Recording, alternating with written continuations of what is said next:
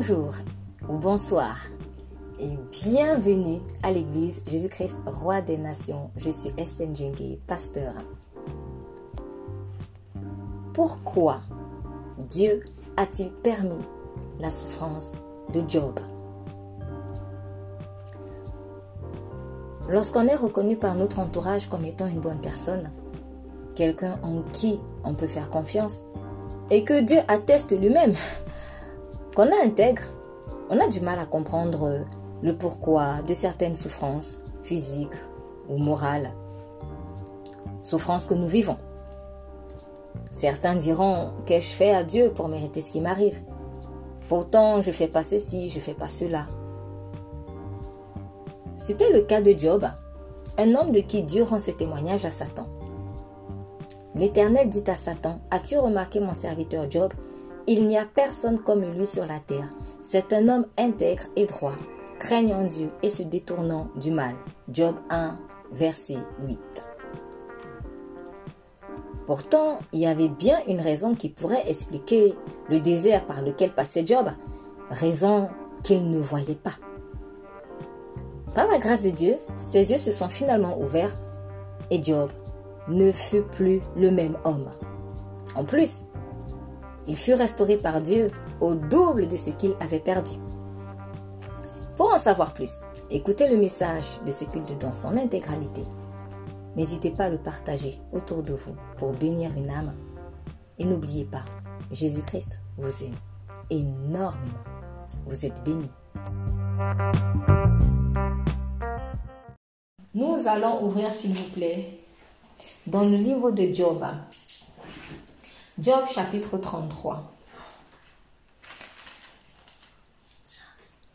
Le livre de Job au chapitre 33.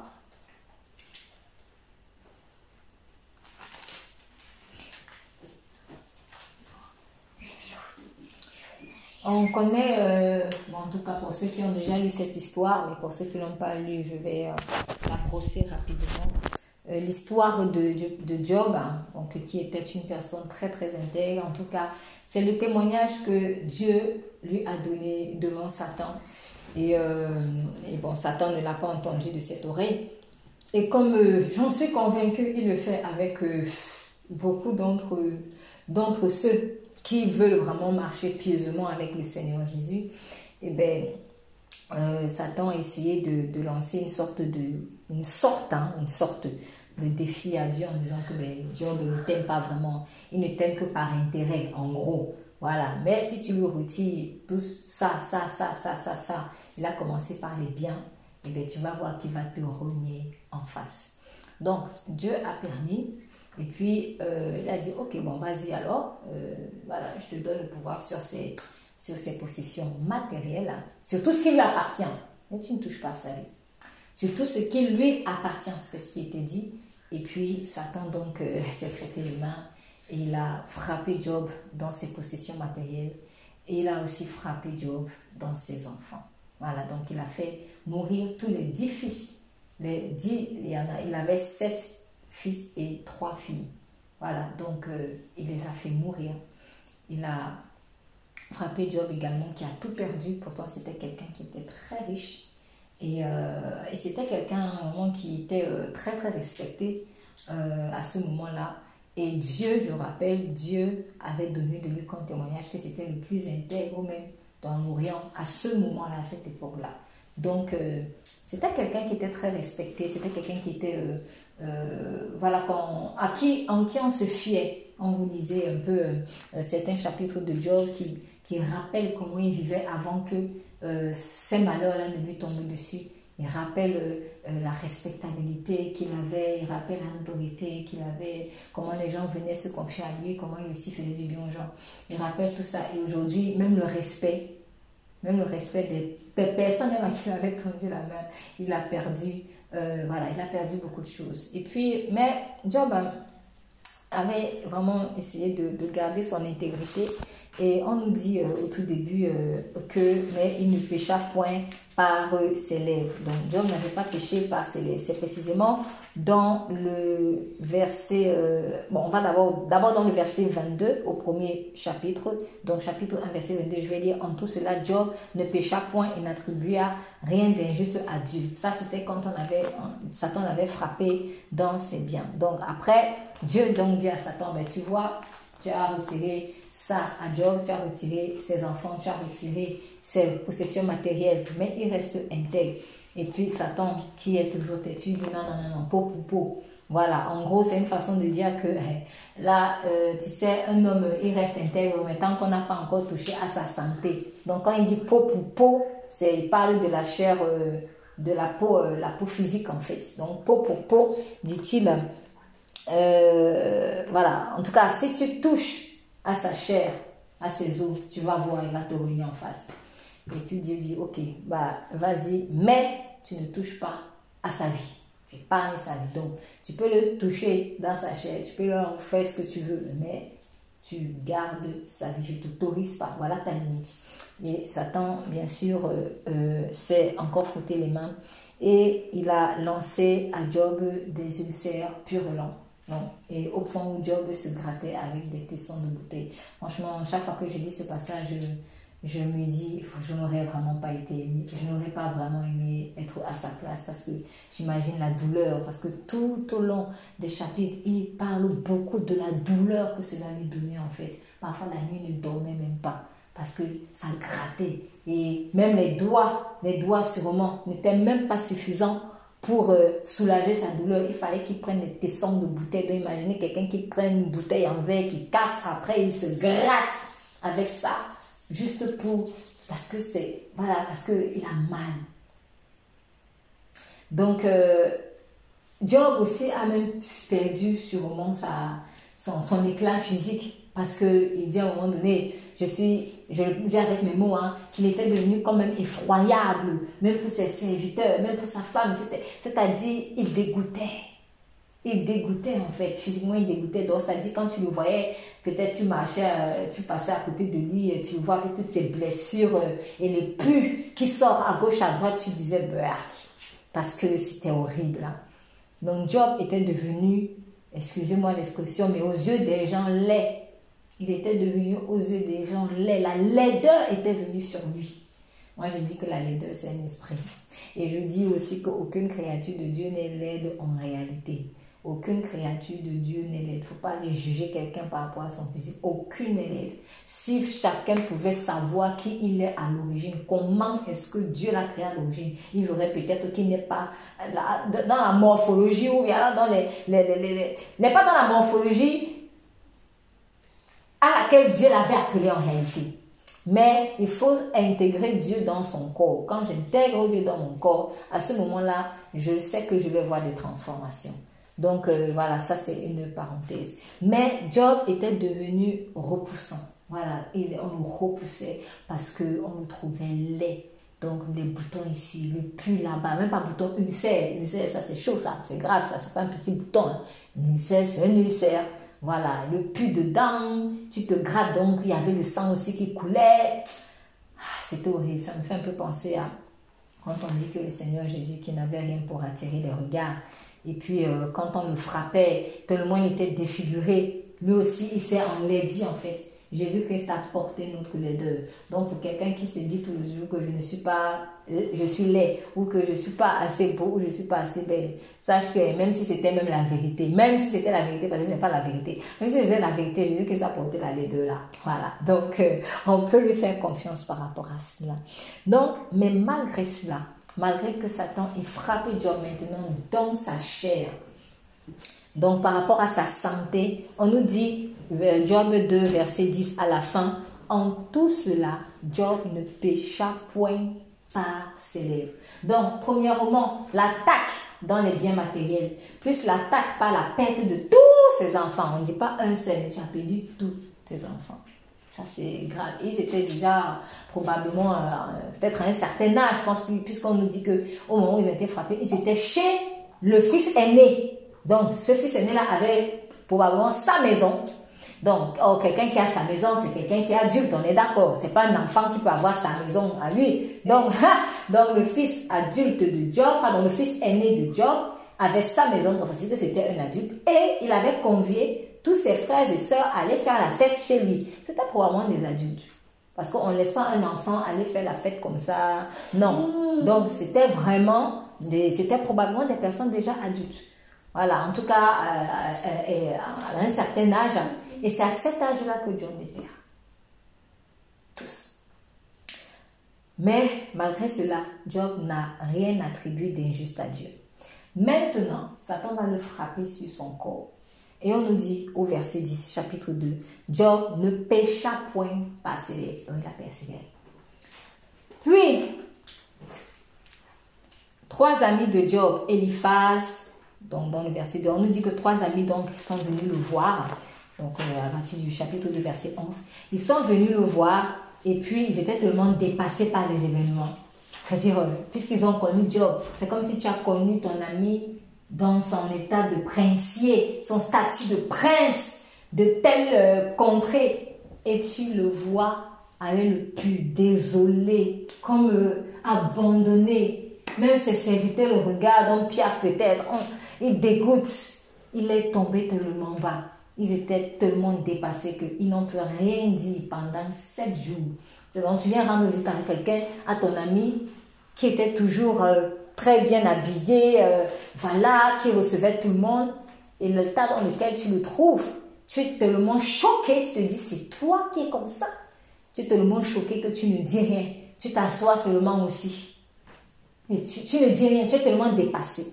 Donc je peux un peu, un peu imaginer la gravité en fait de la douleur ou euh, euh, la chute, la chute phénoménale qu'a dû subir Job. C'était chaud. C'était chaud parce que ah, avec tout ça, il faut aussi voir qu'il y a maintenant la honte. La honte parce que la maladie, au-delà de tout ce qu'il a perdu, mais la maladie, en fait, ou certaines maladies, donne la honte. Pourquoi? Parce que tu te sens laid, parce que tu te sens infirme, parce que tu repousses les gens. Donc, il y a avec la maladie, euh, euh, moi je dis en tout cas, elle s'accompagne souvent de la honte. Voilà, faut pas qu'on me voit dans cet état, faut pas que parce qu'il y a la honte qui est à côté. Pourquoi? Parce que le diable vient te dire, regarde comment tu es. Tu es perdu, ceci. En tout cas, certaines maladies, voire peut-être la plupart, après, euh, je ne connais pas qui... Peut-être, je dirais même toutes, hein, parce que toutes, ce sont des morts. Ce sont des filles de la mort. Mais la maladie, après, il y a des, des, maladies et des maladies, mais euh, elle peut s'accompagner de la honte. Et je sais que c'était le cas de Job, en tout cas. Voilà.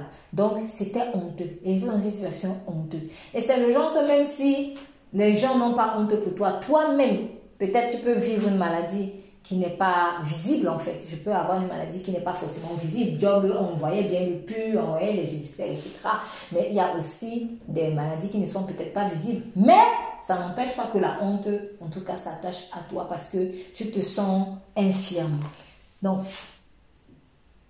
les amis de Job, était tellement dépassé, avait honte pour lui et était triste pour lui. Il est écrit, ils déchirèrent leur manteau, ils jetaient la poussière en l'air. Ça, c'est les choses qu'on faisait même quand il y avait le deuil. Ça, c'est les choses qu'on faisait quand il y avait le deuil. Donc, on pouvait, je sais pas si on voit un peu le degré de stress. Franchement, c'était fort, c'était vraiment fort. Ils ont jeter en l'air la poussière et il se tint assis à terre. Moi, j'ai vu les gens assis à terre, quand il y avait les deuils. C'est-à-dire, il pleure là, oh, oh, oh, avec la poussière, il ne se lave plus et tout. Quand il s'assoit à terre, on dirait il y a deuil. Oui, c'est un deuil parce que l'esprit de la mort est en train de sévir dans la vie de Job. L'esprit de mort est en train de sévir dans la vie de Job. Sauf que l'esprit de mort, là, c'est qu'eux, ne savaient pas, était limité donc, il pouvait attaquer les biens de Job. L'esprit de mort pouvait attaquer les, enfants de Job. L'esprit de, mort pouvait attaquer la santé de Job. Mais l'esprit de mort était limité par rapport à l'âme de Job. L'esprit de mort ne pouvait pas toucher la vie, le souffle de Job. Ça, c'est ce qu'ils ignoraient. Et malheureusement ce sont des choses que nous ignorons en fait. Donc, quand nous, on voit l'esprit de mort qui attaque les choses extérieures à nous, on panique. Ah, c'est naturel, c'est naturel. Mais c'est quand même bien aussi de s'approprier de la parole de Dieu pour savoir déjà ce qui se passe, Seigneur, euh, qu'est-ce qui se passe. Si le Seigneur m'accorde la grâce d'en de, d'en avoir euh, la révélation, tant mieux. Mais il y a des fois aussi, je vais vraiment avoir l'impression que Dieu est silencieux. Mais ce n'est pas parce que Dieu est silencieux qu'il ne se passe rien. Si je constate que peut-être que je suis dans ce malheur-là ou dans cette douleur-là, ça fait peut-être des semaines, mais depuis que je suis frappée dans ma chair, mais je ne meurs pas. Comment se fait-il que je ne meurs pas? Dis-toi qu'il y a quelque chose qui était bloqué. Dis-toi que peut-être que cet esprit de mort qui est venu attaquer ta peau pour peau, comme Satan a dit là, si c'est venu attaquer ta chair, il soit probable qu'il y ait une limite. Parce que s'il n'y a pas eu de limite, j'en suis convaincu, tu auras des warnings, des warnings et des warnings de Dieu. Dieu va te dire danger, danger, danger, danger. Si tu ne te fais, si tu ne fais pas, si tu ne m'obéis pas, si tu ne te pas, tu vas mourir. Ça signifie que là, vraiment, la mort, elle aura le droit légal d'entrer dans ta vie. Mais il y a des situations où elle n'a pas le droit légal. Finalement, la mort qui vient pour te tuer, parce qu'elle est limitée, se transforme malgré elle en simple épreuve pour purifier mon âme. Satan est, malgré lui, entre les mains de Dieu, un instrument de sanctification de ses enfants.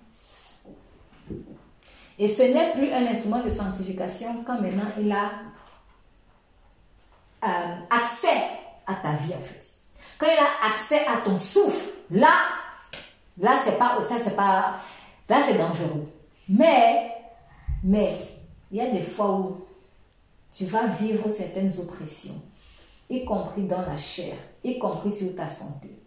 Mais si tu constates que mais depuis, tu, il y a quand même la grâce de Dieu sur toi, la bonté de Dieu te poursuit, comme si le chant à ce moment-là, dis-toi que tu es probablement simplement dans une épreuve d'où va sortir le miel, comme dans la situation de Samson qui avait trouvé le miel dans la carcasse du lion, dans un cadavre.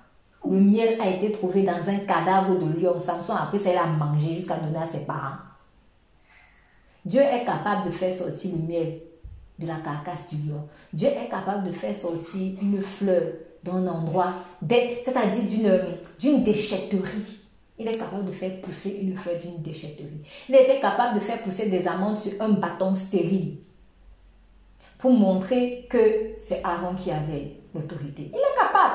Un bâton stérile. On n'a pas mis l'engrais dessus. On n'a pas versé même l'eau, même pas une goutte d'eau pour dire que les amandes vont pousser. Et même, on n'avait même pas planté un grain ou un noyau, je ne sais pas comment on fait les amandes. Mais on n'avait rien planté sur ce bâton. Ça a poussé. Donc, ce qui signifie que Dieu est capable de faire sortir un beau fruit de ce qui est stérile, de ce qui est mort, de ce qui est sec, sans même l'intervention de l'homme. Il n'a pas besoin de l'homme pour ça. Si te demande de participer à son œuvre, participe. Mais si te dit reste tranquille, ne fais rien, laisse-moi gérer, laisse-le gérer. Donc, voilà que Job et ses amis dans l'ignorance de ce que la mort qui l'avait attaqué dans ses biens, sur la vie de ses enfants, mais, et sur sa santé, mais qui n'avait pas le droit de toucher à son souffle. À un moment donné, on voit à partir du verset 3, après cela, Job ouvrit la bouche et maudit le jour de sa naissance. Et là, j'ai été vraiment un peu interpellée parce que je me suis dit, bon, pourquoi on dit dans le verset 1er, 22, en tout cela, Job ne pécha point, n'a rien d'injuste à Dieu. Verset, chapitre 2, verset 10, en tout cela, Job ne pécha point par ses lèvres. Hein, il va pécher.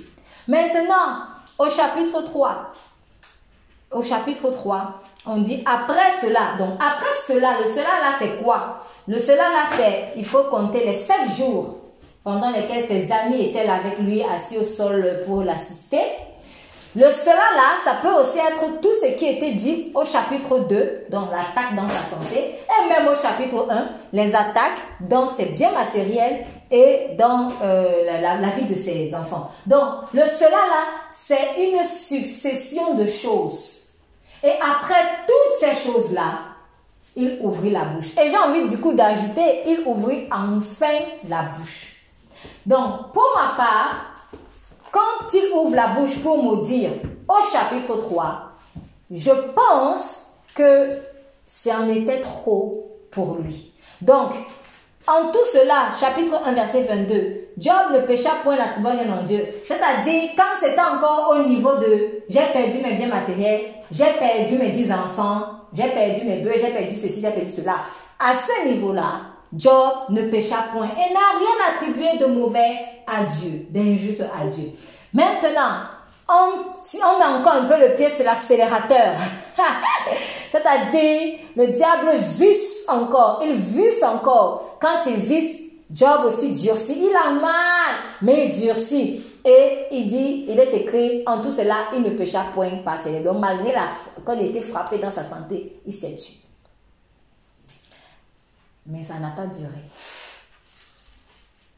Et puis à un moment, il y a eu, euh, à son niveau, à son niveau, la cerise sur le gâteau, ça a explosé comme un champagne. Pouh Oui, moi dis soit le jour où je suis né. Oui, Dieu me veut du mal. Oui, oui. À ce moment-là, Job a ouvert la bouche et commencer à maudire le jour de sa naissance. Si tu maudis le jour de ta naissance, c'est pas seulement toi que tu, tu attaques, tu es en train d'attaquer celui qui t'a fait naître en réalité. Donc, il se met à maudire le jour de sa naissance. Il dit, périsse le jour où je suis né. Et la nuit qui dit un enfant mal conçu. Si un enfant, si quelqu'un commence à maudire le jour de sa naissance, si ton enfant que tu aimes, tu, ou ton fils ou ta fille que tu aimes. Je dis tu aimes parce que je sais qu'il y a parfois dans des familles bizarres, bon, voilà, il y a des familles un peu particulières, mais ton fils ou ta fille que tu aimes vraiment, ok, tu te, tu t'es battu et tout ça, il commence à maudire le jour où il est né. Toi, le père ou la mère, là, tu vas avoir mal. Pourquoi? Parce qu'en en fait, quand lui dit ça, peut-être lui dit ça pour lui, il estime qu'il dit ça pour lui. Mais toi, tu te sens attaqué en fait. Pourquoi? Parce que c'est toi qui l'as mis au monde.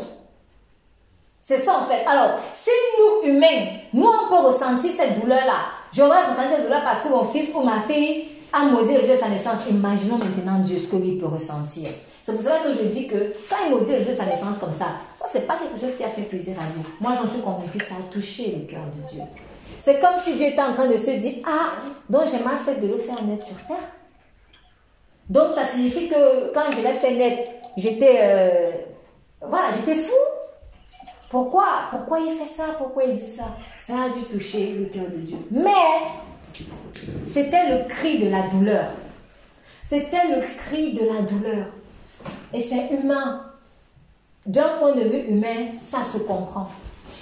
En fait, il y a des fois où on va ressentir, quand l'oppression elle vient à un certain degré, tu joues les durs, tu joues les durs. Bon, peut-être tu joues pas les durs, mais tu essayes vraiment de, de rester ferme dans ta foi avec Dieu. Puis, un moment vient où tu ne supportes plus. Et là, tu cries. Avant, tu ne disais rien.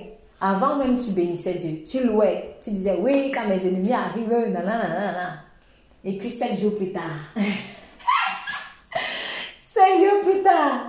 Mon Dieu soit le jour. Alors là, ok, d'accord. Donc, il fallait simplement un peu visser plus. Ça, c'est aussi l'épreuve du temps c'est aussi l'épreuve du temps.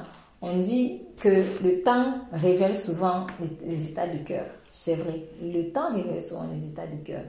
Euh, je suis en train de penser par exemple à la à l'image de, du blé et de l'ivraie que le Seigneur Jésus avait prise. Donc, quand euh, il donne euh, l'image de lui dit que le royaume des cieux ressemble à un champ qu'un propriétaire avait vraiment semé, etc. Et puis, pendant la nuit, il y a l'ennemi qui est venu semer l'ivraie et puis quand le lendemain ils sont venus, et eh les serviteurs du maître ont dit, mais n'as-tu pas semé du blé, mais d'où vient euh, l'ivraie? Et puis il dit que eh c'est un ennemi qui a fait cela. Et les serviteurs disent, ah, veux-tu donc qu'on arrache euh, l'ivraie? Et puis il dit non, non, non. De peur que en arrachant l'ivraie, vous enleviez aussi le bon grain. Pourquoi? Parce que déjà, comme les deux plantes se ressemblent, et comme elles sont encore en tout petit, petit, petit euh, euh, format, on va dire ça comme ça, dans la plante encore, elles poussent tout petit, petit comme ça. Et c'est collé.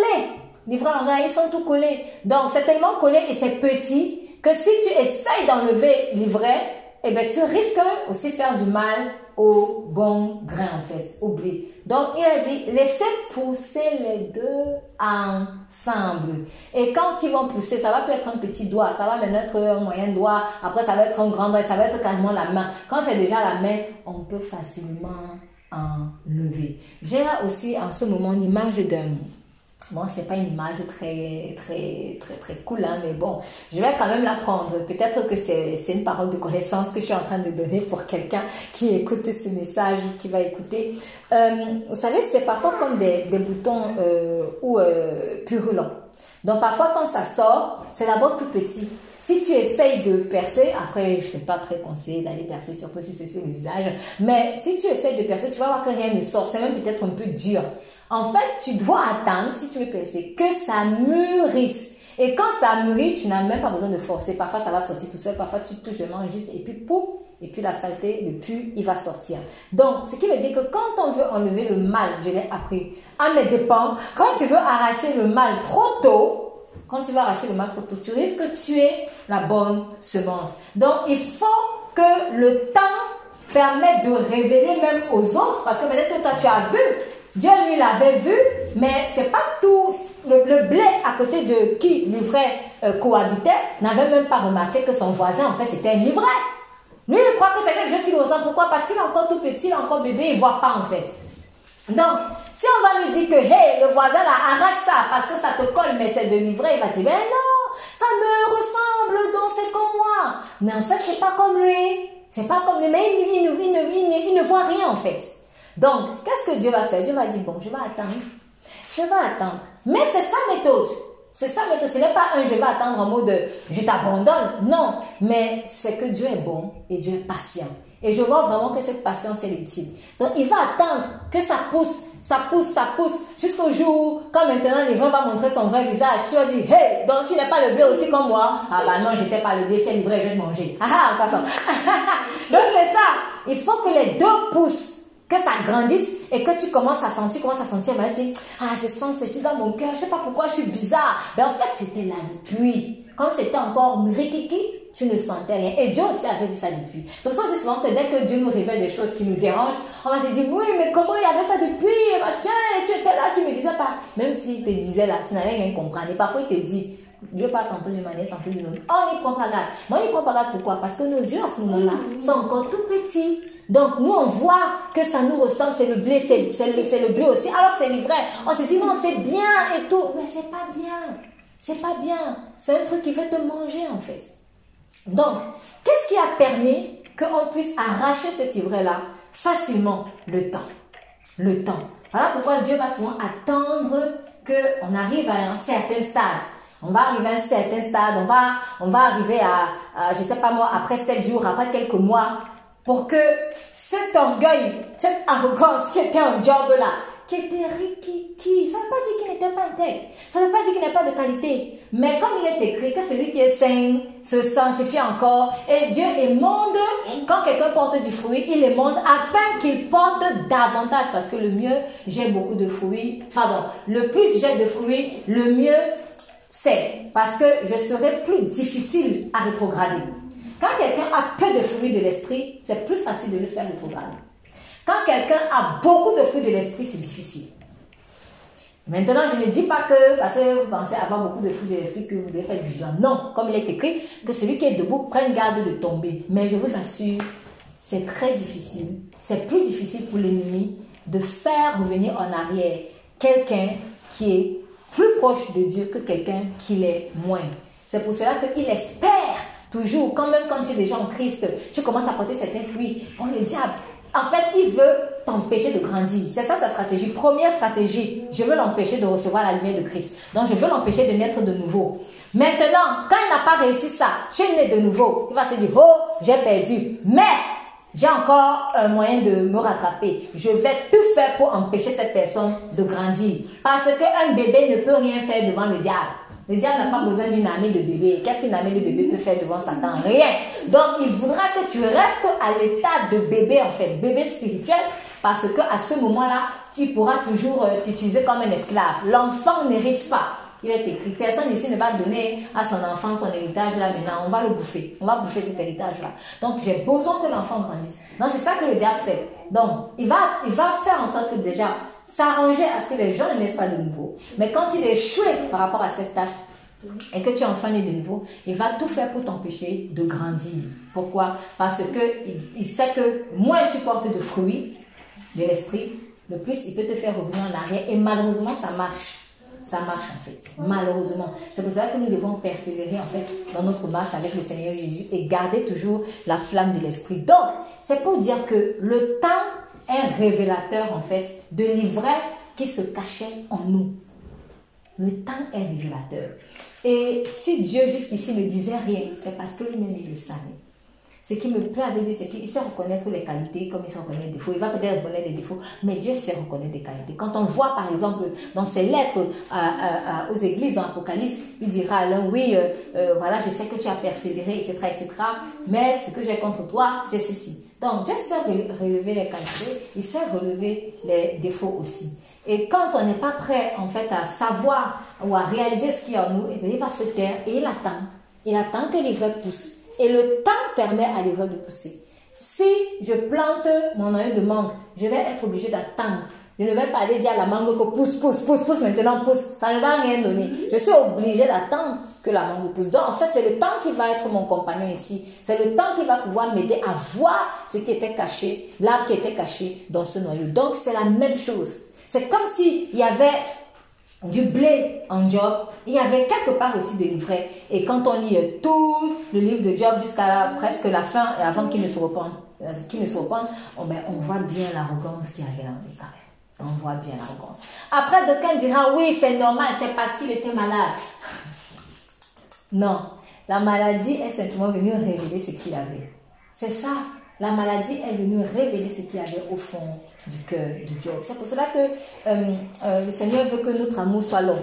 Si, c'était la maladie qui venait donner ou euh, visiblement transformer, je dis visiblement, hein, si c'était la maladie qui venait transformer les gens, c'est que Jésus-Christ aurait aussi peut-être péché à la croix. Parce qu'à la croix, Jésus est en train de porter nos maladies il était blessé. À la croix, hein, Jésus était pire que Job. L'état de physique de Jésus, c'était pire que Job. On voyait ses os.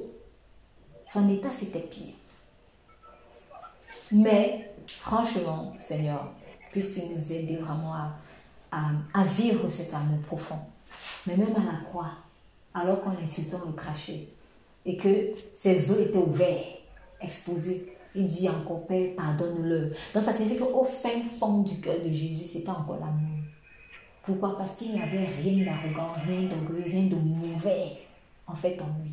Finalement, la maladie n'a pas pu, n'a pas pu euh, euh, euh, falsifier Jésus parce que de toute façon, tu es ce que tu es. On est ce que on est. Si je, je aujourd'hui peut-être que je vais insulter quelqu'un, c'est que quelque part, il y a quelque chose que je dois arranger dans mon cœur. Et je ne dois pas en avoir honte. Parce que, comme je dis, maladie s'accompagne de honte. La honte a pour but de te maintenir dans une prison. La honte qui s'accompagne beaucoup de péchés. Par exemple, j'ai péché et j'ai honte. Ok, s'il n'y avait pas la honte, tu aurais couru dans la présence de Dieu pour dire Père, pardon.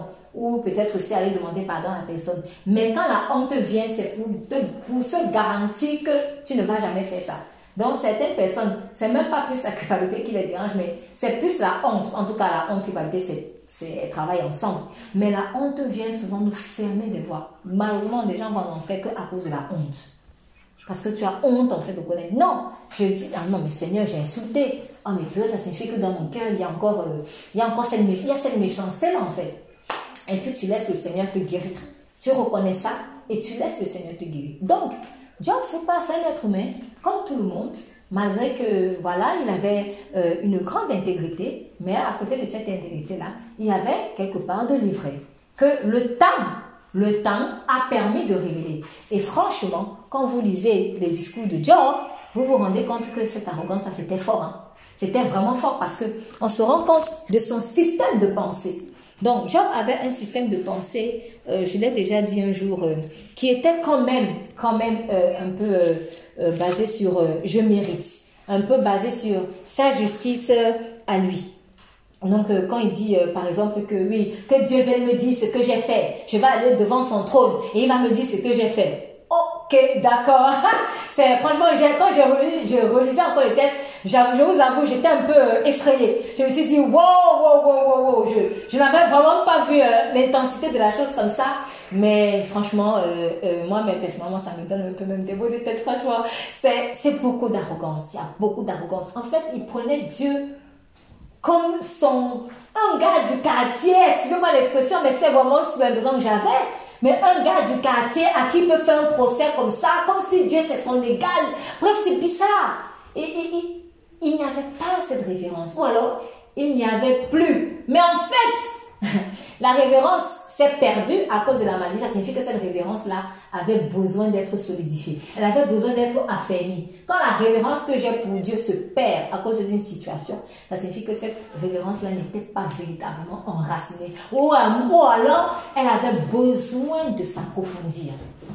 Elle avait besoin de s'approfondir. Ça, c'est quelque chose qui peut arriver à n'importe qui.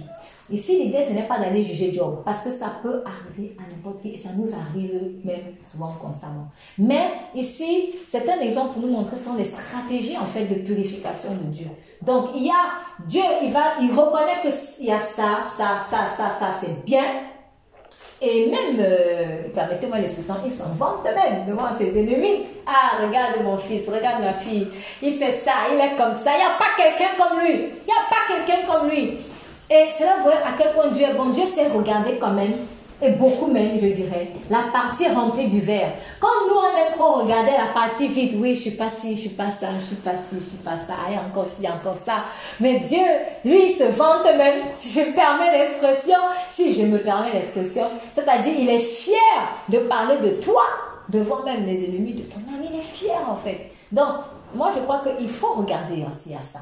Il faut regarder même beaucoup par ça. Il faut arrêter souvent aussi de se dévaloriser parce qu'il y a encore livré à côté. Non. Parce que si c'était le cas, c'est que Dieu aurait arraché les deux d'une fois. Mais c'est parce que Dieu regarde à cette partie du verre qui est rempli. C'est ça aussi être positif, de la positivité de Dieu. Je préfère dire ça comme ça, pas de la positivité de l'homme. Parce que l'homme croit qu'il va atteindre Dieu en, faisant une sorte de développement personnel humain. Ça, ça ne marche pas. Oui, fais ci, fais genre action, comme ci, comme ça. En tout cas, moi, je prends ça comme des béquilles. C'est pas mauvais dans le sens où ça peut permettre à quelqu'un de ne pas tomber. Mais c'est des béquilles. Mais Dieu ne m'a pas créé avec des béquilles. Dieu m'a créé avec deux pieds pour que je marche, pour que je cours, pour que je saute. il n'y a que l'Esprit de Dieu qui peut enlever ces béquilles-là et me faire marcher. Mais tant que je compte sur un développement personnel humain, avec ma chair, eh ben, peut-être que ça va un peu me remonter pour un temps, mais après rebelote. Un jour, tu vas perdre les béquilles là. Donc, Dieu est positif. Il est positif. Et ce qui veut dire que nous devons aussi apprendre à être positifs sur nous-mêmes et sur notre prochain aussi. Il y a toujours quelque chose quand même de bon. Quand, quand Dieu a commencé un travail quelque part, quand Dieu a commencé un travail quelque part, il y a quelque chose de bon. Souvenons-nous de Nathanaël, par exemple, quand Nathanaël était venu à Jésus et que le Seigneur Jésus a dit, euh, voici... Euh, moi, celui-ci est vraiment euh, un digne fils d'Israël. Il a fait des éloges sur Israël. Ça, c'est vraiment quelqu'un de bien et tout ça. On dit quand Jésus n'était même pas encore allé à la croix. Et il dit de Nathanaël que Nathanaël était quelqu'un de bien, quelqu'un d'intègre et tout. Et après, Nathanaël dit, mais où est-ce que tu m'as vu et tout ça? Et puis il a dit, non, mais quand tu étais sous l'arbre, là, je t'avais vu et tout. Donc, Jésus sait reconnaître, en fait, ce qui est bien. Et pourquoi? Parce que, en fait, ça ne me dérange pas dans la mesure où c'est lui qui dépose ça. C'est lui qui dépose des qualités. Même quelqu'un qui n'a pas encore connu Christ, il a des qualités en fait. Elles ont besoin simplement d'être purifiées. Donc, il ne faut pas être, euh, euh, comment dire ça, extrémiste dans le sens de la condamnation. Extrémiste dans le sens de la condamnation.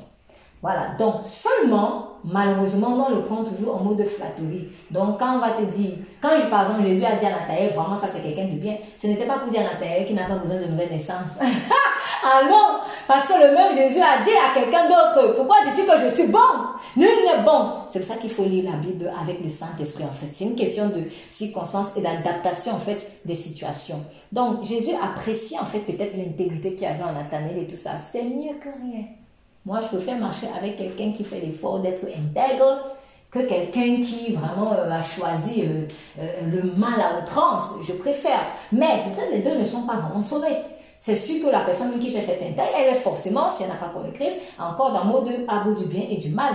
Mais franchement, euh, euh, j'ai pas besoin de quelqu'un qui va venir à chaque fois exprès, exprès, me mettre des bâtons dans les roues. Si j'ai besoin de travailler, je ne vais pas aller chercher quelqu'un qui ne veut rien faire. Moi, je vais chercher quelqu'un qui a envie de faire. Peut-être les deux, ils ne connaissent pas encore Christ. Mais euh, je vais plus avancer avec quelqu'un qui a envie quand même d'avancer aussi. Donc, c'est pour dire que Dieu sait reconnaître ces qualités-là. Et il faut que pour nous-mêmes, on sache aussi célébrer Dieu quand même pour les fruits qui sont sortis. C'est ce qu'il a fait avec Job. Il n'en a pas eu honte. Il n'en a pas eu honte. Parce que oui, Job voulait vraiment euh, euh, servir Dieu, le craindre. Malheureusement, il y avait quelque chose en lui qui aussi perturbait. Et Dieu a voulu purifier cela, ce qui est une marque d'amour. Donc, beaucoup d'arrogance dans le cœur de Job. Euh, beaucoup d'arrogance dans son cœur. On va par exemple donner quelques exemples. Si on va dans Job, allez, j'étais 33, hein. Job 33, verset 8 à, à 12. Non, c'est pas, c'est pas encore ça. Excusez-moi. Job, on va d'abord aller dans Job 10, pardon. On va un peu nager, hein. ça c'est juste quelques exemples pour qu'on voit un peu quand même euh, son système de pensée qui était euh, erroné à ce moment-là et que Dieu avait besoin de corriger. Si on va dans Job 10, versets 2 à 7. Donc Job c'était quelqu'un qui pensait être net du péché. Job 10, versets 2 à 7.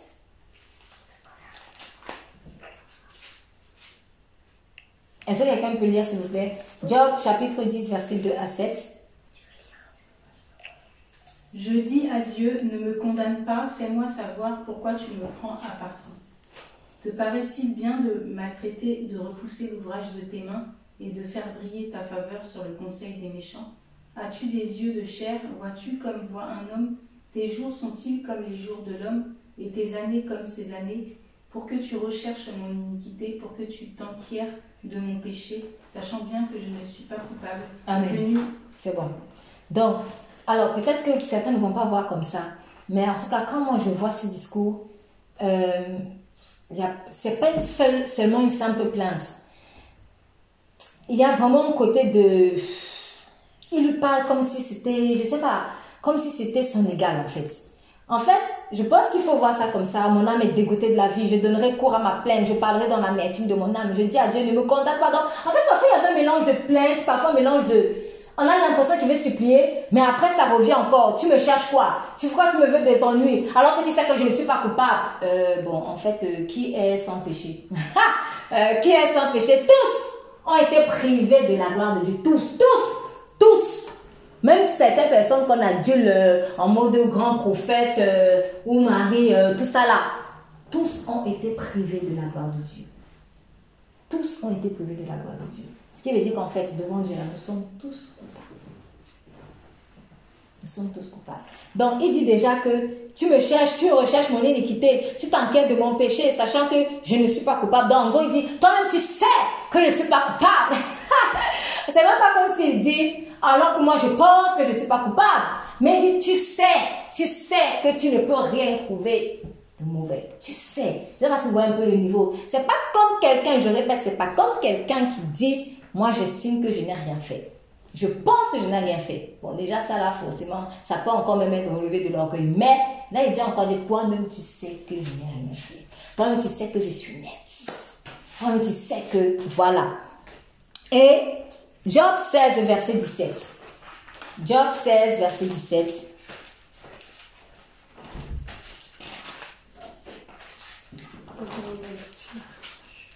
Job chapitre 16. Alors, euh, on va peut-être commencer à lire à partir du... Euh, non, je vais moi-même lire en fait, parce qu'il faut comprendre euh, le contexte. En fait, Job, pour répondre à Eliphaz, qui aussi malheureusement le culpabilisait parce qu'il disait que si tu as été frappé comme ça, c'est parce que tu as commis vraiment un péché. En fait, eux, ils parlaient d'un péché précis. Ils parlaient d'un péché précis. Job disait aussi, non, moi, je n'ai pas commis de péché. Mais, sauf que dans la réponse du Job, en fait, il oubliait que, eh ben, Job, euh, déjà, il y a des péchés qu'on fait consciemment, il y a des péchés qu'on fait inconsciemment. Et même les péchés qu'on fait inconsciemment, peut-être parce qu'on a oublié, peut-être parce qu'on ne savait pas, on pêche aussi par ignorance. Malheureusement aussi, ça ouvre des portes à des oppressions. Quand par exemple je vais aller jouer avec une poupée vampire, ou alors je vais aller parce qu'apparemment j'ai découvert ça, je savais même pas, mais qu'il y a aussi des jeux, des jeux pour enfants table de Ouija. Bon, apparemment ce sont des jeux, donc moi je savais pas que ça existait. Euh, mais il y a des, voilà, des petits jeux comme ça, poupées, Ouija, des choses bizarres comme ça, poupées, baphomet, euh, des trucs comme ça. Bon, alors moi je vais aller donner ça à mon enfant. Mais pour moi c'est un cadeau. Pour moi c'est qu'un jeu. Et puis quelques temps après, mon enfant commence à, peut-être à faire des cauchemars, euh, à être bizarre, très entêté, des choses comme ça. Mais j'ai péché par erreur, par ignorance. Je ne savais pas. Mais si on vient me dire que oui, je suis allé voler ou j'ai menti, je sais comment j'ai menti, je vais dire que oui, là j'ai péché. Mais imaginons que maintenant, les esprits méchants commencent à sévir sur mon enfant ou dans ma maison mais je vais dire, mais qu'est-ce que j'ai fait, Seigneur? Qu'est-ce que j'ai fait? Est-ce que je mérite ça? Qu'est-ce que j'ai fait? Oh, Machin, machin, quand les gens disent souvent, qu'est-ce que j'ai fait au bon Dieu? Il ne faut pas se moquer de Dieu. Hein. Ces expressions-là, il ne faut pas se moquer de Dieu. Ça, c'est parenthèse. Il ne faut vraiment pas se moquer de Dieu. Déjà, même, on se moque souvent de Dieu même sans savoir. On blague mal. Il n'y a pas de révérence, en fait, quand on parle souvent de lui. Un coup, on fait comme ça, on respecte, un autre coup, on, on blague. Donc, Peut-être moi qui ignore ça, qui ignore que cette poupée bizarre que je lui ai donnée là, ça va au bout des portes. Quand il y aura des trucs bizarres, euh, je vais aller crier que Seigneur, qu'est-ce que j'ai fait? Qu'est-ce que j'ai fait? Je n'ai rien fait. Moi, je ne suis pas coupable de quelque chose. Mais en fait, si tu as, tu, tu, tu, as, donné en fait à ta poupée un truc de vampire. Est-ce que quelqu'un de sain peut vraiment faire des choses comme ça? Quel est l'intérêt d'aller donner une poupée vampire à mon enfant? Ah bah, Il n'y a aucun intérêt, mais je l'ai fait par ignorance. Donc il y a plein de choses qu'on fait par ignorance. On ne sait pas. C'est pour cela qu'il a aussi écrit en parenthèse, mon peuple périt faute de connaissance. Ça dit l'esprit de la Bible. L'esprit de la Bible. Donc, au lieu de demander humblement, en fait, je pense qu'il manquait une certaine humilité. Demander humblement, ah Seigneur, s'il te plaît, qu'est-ce qui se passe? Ai-je fait quelque chose ou ceci Lui, il dit carrément, toi-même, tu sais que je ne suis pas coupable alors là, tu es déjà braqué. De telle sorte que même si même tu avais fait quelque chose de précis qu'on te reprocherait, Dieu va venir te parler et te convaincre comment, parce que pour toi, en tout cas, toi, tu n'as pas fait de mal. Il dit, je sais, je ne suis pas parfait, mais quand même, j'ai pas fait ça, fait ça, fait ça, fait ça. Alors qu'il y a plein de choses que tu as fait par ignorance. Et donc, Dieu veut te, que, et ces choses-là, Dieu veut te convaincre de pécher, en fait, par rapport à cela. Parce qu'elles ouvrent des portes. Quand on commet dans le monde quand, dans le monde, quand on était, en tout cas, quand moi j'étais dans le péché de publicité dans le monde, moi je ne savais pas les portes que j'ouvrais. Je ne savais pas les portes que j'ouvrais. Et quand il m'arrivait aussi des trucs bizarres, je disais aussi, ah mais Seigneur, est-ce que j'ai fait? Est-ce que je mérite ça? Machin. Mais en fait, euh, j'avais ouvert des portails carrément. Donc c'est comme ça en fait. On fait plein de choses. Par ignorance aussi mais ça reste des péchés. C'est pour cela que Christ, le sacrifice de Christ est tellement puissant. Pourquoi? Parce qu'en en fait, euh, il ôte le péché conscient, il ôte le péché commis par ignorance, le péché commis par erreur. L'erreur, c'est quoi? C'est que par exemple, euh, bon, alors il peut avoir plusieurs formats, hein, mais je peux peut-être être conscient déjà de quelque chose. Mais par exemple, j'ai parlé des insultes tout à l'heure. Voilà, j'ai compris que ah, il faut pas que vraiment, genre je parle, j'insulte. Bon, faut qu'il le fasse, faut. Et puis, comme la nature souvent revient au galop, là, en tout cas la chair vient un peu revient, je parle, je parle, je parle, je parle. Après, je traite quelqu'un de. Allez, voilà, je, j'insulte. Et puis je dis, oups, qu'est-ce que j'ai dit? Ah, Tu as commis une erreur. Au fond, c'est pas que tu voulais vraiment, mais en fait, la nature, elle est revenue. C'est ça en fait. C'est des péchés aussi que tu commets. Euh, voilà, par exemple, tu t'es trompé de ceci. Comment on se trompe de sel à la cuisine On va mettre le sucre à la place du sel. Ce sont Alors que tu sais très bien ce que c'est le sel, c'est que le sucre, mais peut-être que tu, tu étais un peu distrait à ce moment-là. Donc il y a plein de choses. Mais ça aussi, ce sont des péchés qui entraînent des conséquences. C'est pour ça que le sang de Jésus doit, devait couvrir ça en fait. Il fallait un sang absolument parfait pour couvrir toutes ces catégories de péchés. Les conscients, les inconscients, les connus les inconnus, ceux dont on se souvient toujours et ceux qu'on a oubliés, parce qu'on a oublié aussi des choses. Donc tu ne peux pas venir dire à Dieu comme ça que toi-même tu sais que je n'ai rien, que je ne pêche pas, tout ça. Tu ne peux pas. Quand en plus tu n'as pas encore la révélation même de la grâce. Parce qu'à ce moment-là, il ne l'avait pas. C'est ce qui est encore pire. C'est que souvent même, on n'a pas la révélation de la grâce, mais on ose dire à Dieu, mais non, mais je suis nette. Je ne suis pas coupable. Non, non, non, non. Et souvent, Parce qu'on veut abuser de la bonté de Dieu. Comme un jour Dieu nous a fait une éloge, ou comme Dieu a été bon avec nous, nous on croit qu'il est bon parce qu'on est trop bon. Non. Dieu est bon parce qu'il nous aime. Il est le seul qui aime quelqu'un même qui l'insulte.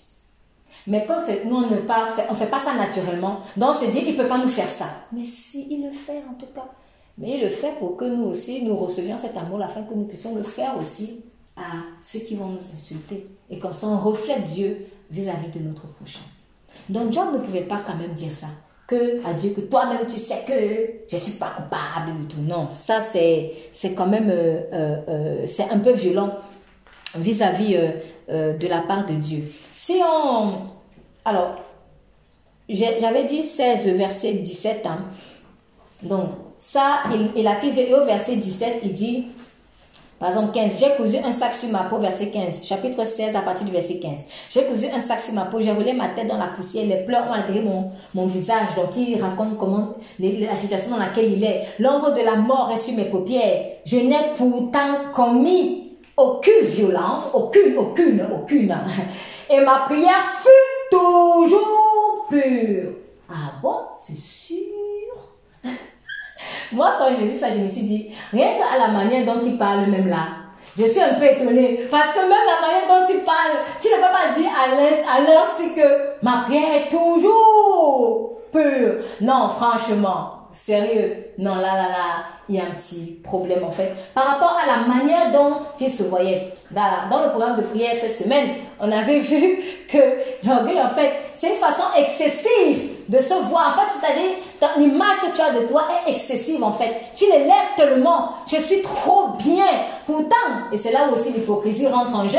Quand tu vas parler avec les gens, tu sais, je suis pas parfait et tout ça. Mais maintenant, quand le diable vient visser là, c'est là où la vérité sort. Non, non, je suis bien. Je suis quelqu'un de bien. Pourtant, quand tu dis, oh non, mais tu sais, moi j'ai des défauts et tout. Hypocrisie. C'est l'hypocrisie. L'orgueil fonctionne toujours avec l'hypocrisie. Quand on est devant les gens, on va dire on n'est pas parfait, on a ci, on a ça, on a ça. Dès que maintenant, ici, dans son cas, c'était la maladie, ça a vissé, ça a vissé, ça a vissé, ça a vissé, au début, il ne disait rien. Et puis, c'est ça, c'était comme un champagne. Boum! Et là, il dit non, je n'ai commis aucune violence. Pourtant, en tout cas, moi, c'est mon ressenti, dans la façon dont il parle à Dieu, c'est violent. La violence, c'est pas juste de donner un coup de poing à quelqu'un pauvre. Mais en fait, il y a la façon de parler. Il y a la façon de parler. Ah, c'est toi, Dieu. Bouge, en fait. Ça peut être violent. On peut être violent, en fait. On peut être violent. Peut-être je, je, n'ai pas la force moi pour taper les gens, mais peut-être que même dans, même dans ma froideur, voilà, c'est-à-dire le silence que je peux donner, c'est violent. C'est pour cela que quand tu vas peut-être dire un bonjour à quelqu'un, bonjour, il ne te répond pas. Ça crée un choc. C'est une forme de violence en fait. C'est une forme de violence. Il y a des violences dans le cœur, il y a des violences dans le verbe. Donc la violence, ce n'est pas toujours comme nous on croit là. Donc il faut faire attention à cela. Donc il dit, ma prière, si on me laisse, on laisse même le côté violence, il dit, ma prière fut, fut, fut toujours pure. Sur quoi est-ce qu'il se basait pour dire ça? C'est Dieu qui juge. On a dit, l'apôtre Paul qui disait, je ne me juge pas moi-même. Moi-même, je ne me juge pas. C'est Dieu qui me juge. Qu'est-ce qu'il est en train de faire ici? Il est en train de faire un jugement sur sa propre personne. Donc ça même déjà en soi, c'est un péché. Vous voyez, c'est déjà un péché. Donc c'était des erreurs de, raisonnement. Si on va dans Job 23, chapitre... Pardon, Job chapitre 23.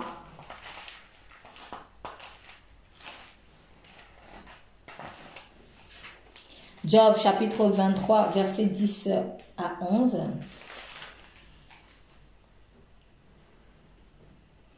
Alors, par exemple, il dit, euh, verset 10, en, gros, il va un peu fuir. Euh, euh, bon, il dit, alors je vais verset. Un job la parole dit, maintenant encore ma plainte est une révolte, mais la souffrance étouffe mes soupirs ici, je savais où le trouver. Il parle de Dieu, hein?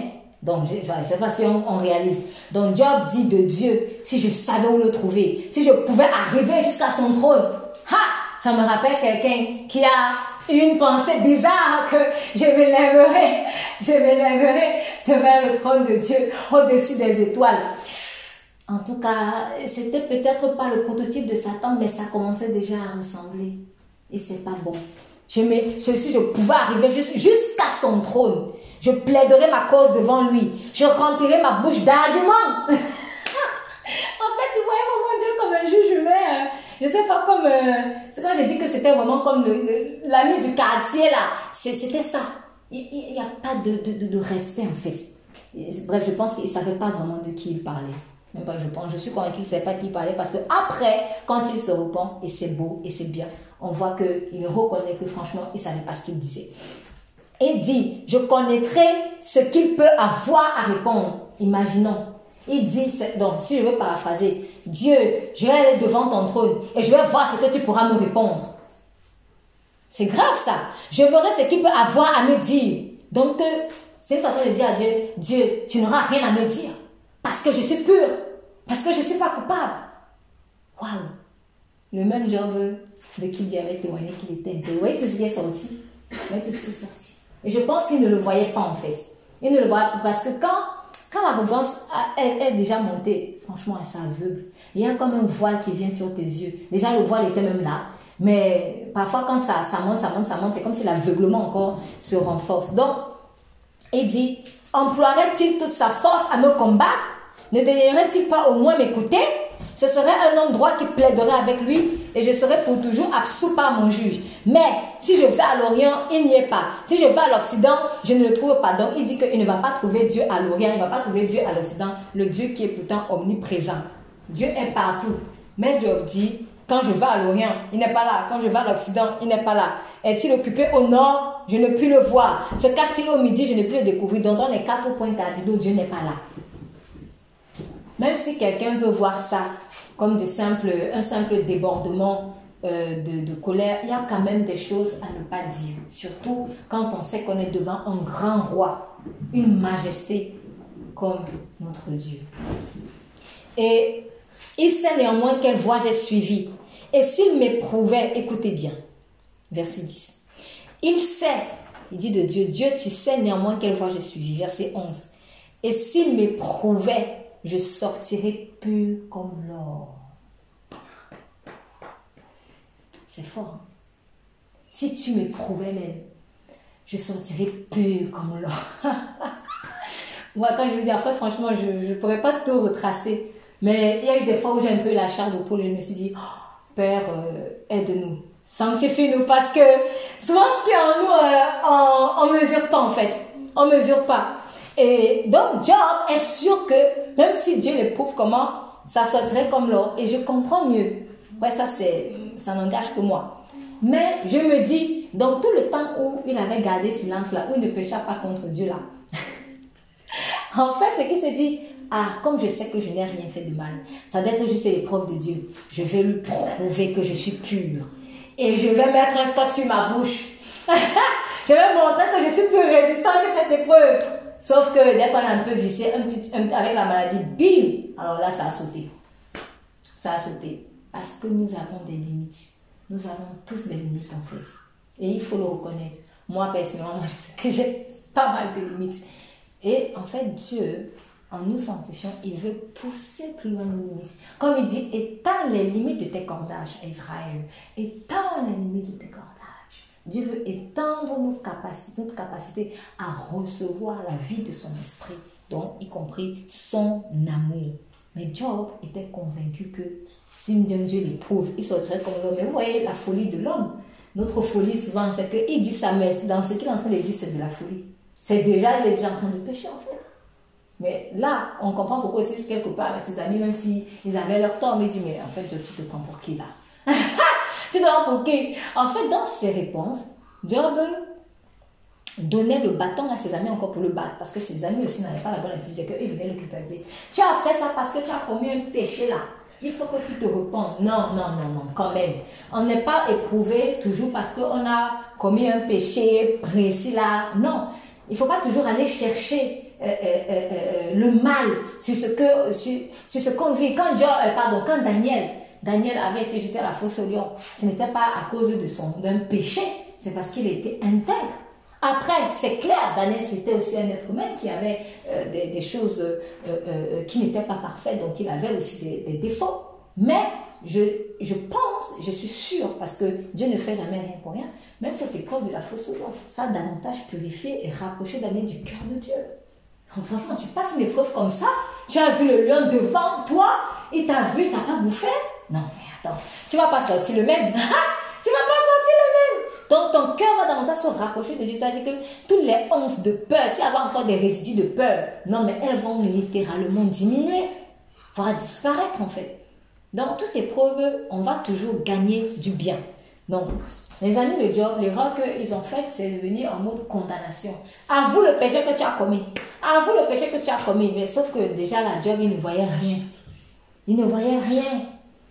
Il ne voyait rien. Souvent, quand Dieu nous lance une épreuve, quand Dieu lance une épreuve, en fait, on ignore, ça nous arrive. Parfois, on peut savoir. Parce que peut-être que j'ai prié, j'ai dit, Seigneur, euh, par exemple, Seigneur, tu vois, il y a de l'envie dans mon cœur. Vraiment, tendance à envier les gens. Guéris-moi de cela, s'il te plaît, et tout ça.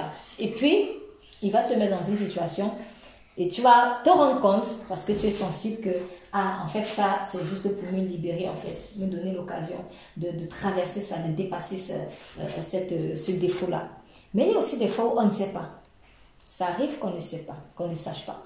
Euh, du coup, on va se retrouver là et on va se dire, mais qu'est-ce qui se passe? Pourquoi je suis là? Pourquoi je suis là? Et puis, et puis viendra le moment où tu vas te dire, ah, ça m'a permis d'avoir la révélation de ceci. Voilà. Alors maintenant, ce n'est pas parce que tu ne sais pas que tu ne, tu ne sais pas de quoi peut-être Dieu veut te libérer, Dieu veut te sanctifier, que tu ignoreras qu'une épreuve arrive. Parce que Dieu avertit quand même. Donc, c'est un bon pédagogue, il pourra te dire, écoute, mon fils, ma fille, dans quelques temps, tu vas traverser quelque chose de assez intense. Fais-moi seulement confiance. Je ne vais peut-être pas te donner le détail. Là, tu dois seulement faire confiance. Mais au moins, tu sais que tu vas traverser une épreuve. Donc, euh, je vais revenir dessus et j'expliquerai pourquoi est-ce que je, donne cela. Je dis cela parce que c'est important. Mais je reviens d'abord sur euh, les, preuves de, malheureusement, l'orgueil qui était dans le cœur de, de, Job. Donc, il dit que si Dieu euh, vraiment euh, m'éprouvait, je sortirai plus comme l'or, mon pied s'est attaché à ses pas. Il dit, mon pied s'est attaché à ses pas, j'ai gardé sa voix et je ne m'en suis point détourné. Bon, peut-être qu'avant, mais là, là, maintenant, là, là, right now, tu es en train d'être arrogant vis-à-vis de lui, donc c'est un peu compliqué. Donc, on termine par, avec, il y a plein, plein d'exemples. Hein. Je, je, vais juste te donner quelques-uns. Le dernier que je donne, c'est 27, 27 de 5 à 6.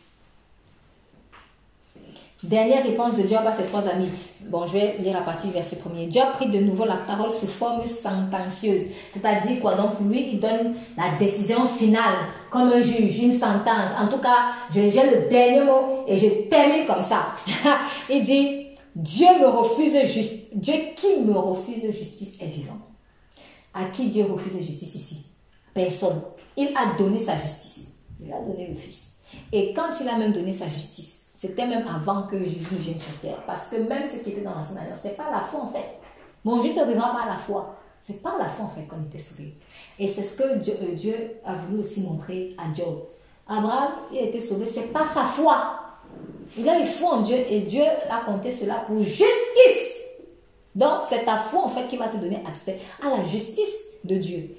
Et lui, il dit, Dieu qui me refuse justice est vivant. Non, Dieu ne refuse pas justice. En plus, à quelqu'un comme toi, à qui il a quand même reconnu que tu es le plus intègre parmi tous les fils inscrits ici en Orient.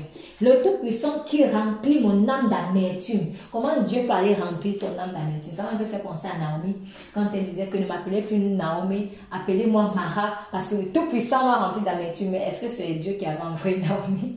C'est pas Dieu qui a envoyé Naomi à Moab, là où elle avait tout, euh, euh, a tout perdu avec sa famille. Il y a eu la famille, ils sont allés se chercher avec leur force. Bon, là-bas, la maladie, ah tiens, comme par hasard. Euh, il y a eu, euh, alors pourquoi je parle de maladie? Parce que euh, mes souvenirs ne sont plus bons, mais l'un des maris, ou l'un des fils, je préfère dire ça comme ça, l'un des fils de Naomi avait un nom qui signifiait maladie en fait. Alors j'avoue que je ne sais plus si c'est Machlon ou l'autre, mais j'avais trouvé, en fait ça signifie maladie et moi ça m'avait interpellé. Ça m'avait vraiment interpellé parce que je me suis dit, mais en fait c'était la mort, c'était vraiment la mort. Donc et parce que j'essaie de comprendre, mais pourquoi il n'y a pas eu d'enfant pendant 10 ans quand même de mariage? Qu'est-ce qui s'est passé Pour essayer un peu de... J'étais en train d'étudier euh, euh, la grâce qu'il y avait eu sur la vie de Ruth. Et je me suis dit, bon, elle était graciée pendant 10 ans, elle n'a pas eu d'enfant. Et puis, euh, aussitôt qu'elle a eu Boise, aussitôt elle a eu un fils qui, ça, est l'ancêtre du, du, Seigneur Jésus fait homme. Mais j'étais interpellée par le fait que voilà, le prénom en fait de cet homme-là ce soit maladie. Et je me suis dit, mais Est-ce que euh, est-ce qu'il n'y a pas quelque chose, sans vouloir trop tirer par les cheveux, mais j'avais l'impression comme s'il y avait une alliance qui n'était pas saine. Parce que déjà, ils sont partis. Ils sont partis. Ce n'était pas forcément Dieu qui les envoyait là-bas. Et il y a eu tellement de malheurs. Souvent, en fait, il nous arrive tellement de choses. On perd tout, on tombe malade, on meurt. Tu perds ton mari, tes deux enfants. Peut-être sont les esprits de Moab qui avaient là-bas. Les esprits de tu ne dois pas avoir de mari. Les esprits de célibat. Toute une famille, toute une famille, toutes les trois femmes perdent leur mari un à un. Non, mais il y a quelque chose de bizarre. Il y a quelque chose de spirituel. Mais je pense que c'est parce que la terre de Moab n'était pas favorable. Si ce n'est pas Dieu qui t'envoie dans, dans un terrain miné, il ne faut pas partir. Parce que si tu vas là-bas sans la couverture de Dieu, c'est la mort en fait qui va t'accueillir. Donc Naomi, elle perd son mari. Euh, euh, euh, Ruth, elle perd son mari. L'autre aussi, belle-sœur, elle perd son mari. Non, en fait, il y a eu des alliances qui n'étaient pas saines. Je me suis dit, ah, peut-être c'est Moab et tout, parce que voilà, Moab, on sait ce que c'est. Mais je découvre aussi que même le nom d'un des fils, je crois que c'était celui de, de, de Ruth. Bon, après, à vérifier, hein, parce que mes souvenirs sont plus bons. Mais au moins, c'est l'un des deux frères ça signifie maladie. Je me suis dit, eh ben dis donc, euh, je pense qu'eux-mêmes, ils avaient un peu des joues de bizarre. Quand tu vas appeler ton enfant maladie, on s'attend à quoi en fait?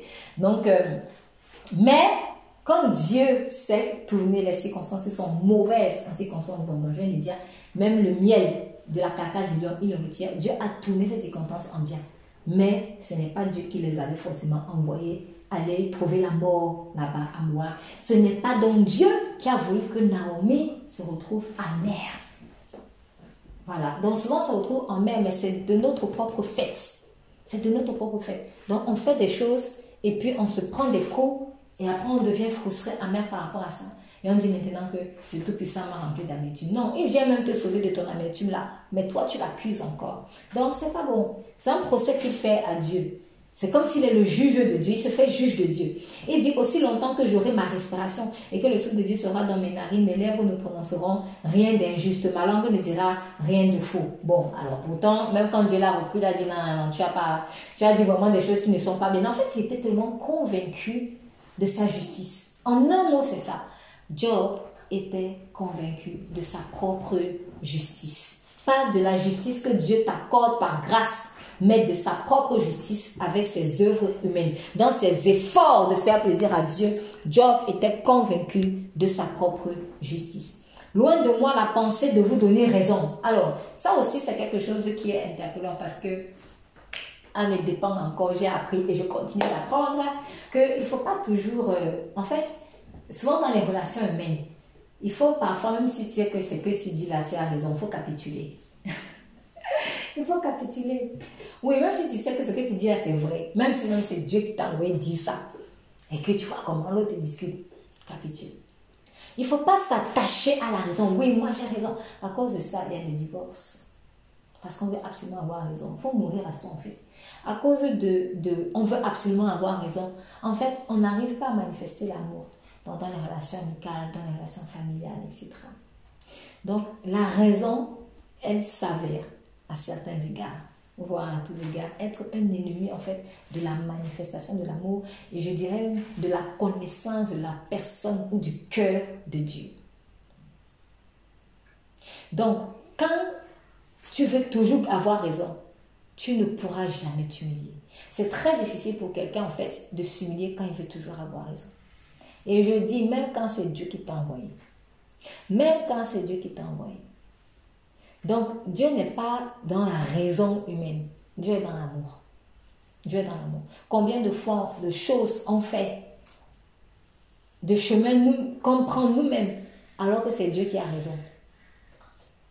Mais il est toujours là.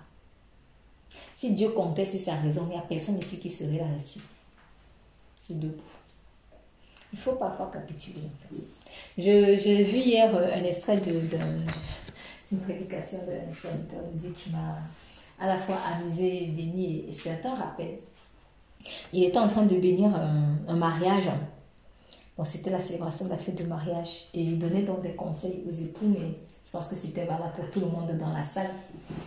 Il disait euh, à cause à cause d'une souris, mes souvenirs sont bons, hein, je vais essayer de parler. À cause d'une souris, un couple peut se séparer. Et puis il a dit, par exemple, vous êtes au salon, monsieur et madame sont en train de regarder la télé. Et puis il y a une souris qui passe. Et puis, par exemple, bon, je vais le dire avec mes mots, hein, parce que je ne sais pas trop retenir, pas euh, trop les détails, c'est pas l'essentiel. L'essentiel, c'est le, message qu'on souhaite retenir. Et puis, on voit une souris qui passe là. Et puis, par exemple, le, le, le mari va dire Ah, la souris la sort de la cuisine. Mhm. Et puis, la femme a dit Non, ça sort du placard. Non, moi, je t'ai dit que ça sort de la cuisine. Non, j'ai dit dans le placard. Ah, en tout cas, moi, j'ai vu qu'elle sort de la cuisine. Toi, tu aimes toujours avoir raison. C'est toujours comme ça. Et voilà, elle discute comme ça. Tu aimes toujours avoir raison. Alors que peut-être, c'est vrai même que la souris sort du placard. Peut-être, hein. Mais, c'est que comme elle a raison, il faut qu'elle dise, oui, mais toi, tu es toujours comme ça, machin, machin, machin. Et puis la dispute commence. Comme personne ne veut capituler, la femme m'a dit peut-être ton jour, retourne peut-être chez mes parents, je retourne chez mes parents. Et puis, lui aussi fait le dur. Quelques temps plus tard, il revient encore s'humilier devant sa femme. Et puis il revient à la maison. Et puis, en fait, c'était un astuce qu'il donnait. Et puis, quelque temps, par exemple, la femme se rend compte que, en fait, c'est elle qui avait tort. Et que c'est lui qui avait bien joué. Elle dit bah, Écoute, chérie, tu vois, euh, dans la souris, elle sortait vraiment de la cuisine. Hein. Et puis, il dit Ce que l'homme doit faire. Oui, oui, oui, c'est vrai. oui, tu vois, j'avais raison, j'avais raison. C'est vrai. En fait, l'idée, c'était juste de trouver la paix, en fait.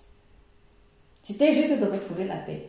Si tu veux t'accrocher absolument, en fait, j'ai raison, ouais, je lâche pas, bof, qu'est-ce que ça, qu'est-ce que ça produit? Qu'est-ce que ça produit? Et ça fait encore plus mal. Ça fait encore plus mal quand toi-même tu sais que c'est, en fait, ce que tu dis là vient vraiment de Dieu. Ça fait encore plus mal. Mais c'est là où, en tout cas, on apprend quand même à voir que Dieu est très humble, en fait. Et lui n'a pas peur du rejet. Dieu, il n'a pas peur. Il est blessé, il a, il a mal, il est triste. Quand on l'a rejeté, bah, quand on dit n'attristé pas le Saint-Esprit, si je rejette, je méprise, en fait, une parole, un conseil, euh, voilà, du Saint-Esprit, ça veut que ça va attrister le Saint-Esprit. Mais il est très humble, en fait. Il ne va pas chercher absolument à avoir raison. C'est qu'un jour, toi, tu vas ouvrir les yeux, tu vas dire, ah, en fait, euh, c'est vrai, je me rends compte enfin que c'est comme ça. Donc, quand Job dit, loin de moi la pensée de vous donner raison, quelle est la bonne attitude ici? En fait, Job est en train de se défendre. Mais que dit Dieu par rapport à la défense? Laisse-moi moi-même te défendre. Job est en train de se défendre. Donc, si je veux reprendre son expression, il n'a pas raison ici de leur dire ça. Parce que c'est vrai, ils sont en train de l'accuser, mais quand il y a les accusateurs, Laisse faire. Et laisse Dieu te défendre. Le fait que toi-même tu veux te défendre, ça montre que dans ton système de pensée, il y a un truc de tu comptes sur ta propre justice. Mais on ne peut pas en fait se justifier nous-mêmes. On ne peut pas. Et même si Job n'avait pas ouvert précisément une porte à ce moment-là, mais Job, tu restes faillible en fait. Tu restes faillible. Si vraiment tu n'as pas ouvert de porte, pourquoi tu discutes à l'autre parce que le fait de discuter, de vouloir se défendre, ça va même renforcer les soupçons des gens. En fait, c'est ça malheureusement. Hey, tu vois comme il est arrogant. Hey, hey, donc c'est vrai, il a vraiment péché. Et c'est pour ça qu'ils ont insisté. Parce que les réponses de Job étaient remplies d'orgueil en fait et d'arrogance. Du coup, quand ils ont vu ça, ils se sont dit que non. Donc ça montre que quand on lui dit même que Dieu veut le punir d'un péché là, donc c'est vrai, pourtant c'était pas ça en réalité. Job était simplement éprouvé et c'était pas Dieu qui avait frappé euh, euh, euh, Job, c'était Satan. Eux ils disaient que c'était Dieu qui l'avait frappé parce qu'il a commis un péché. Mais non, ils ne connaissaient pas en fait les dessous de l'affaire. Mais les réponses de Job n'ont pas aidé Job à se disculper, permettez l'expression, devant ses amis.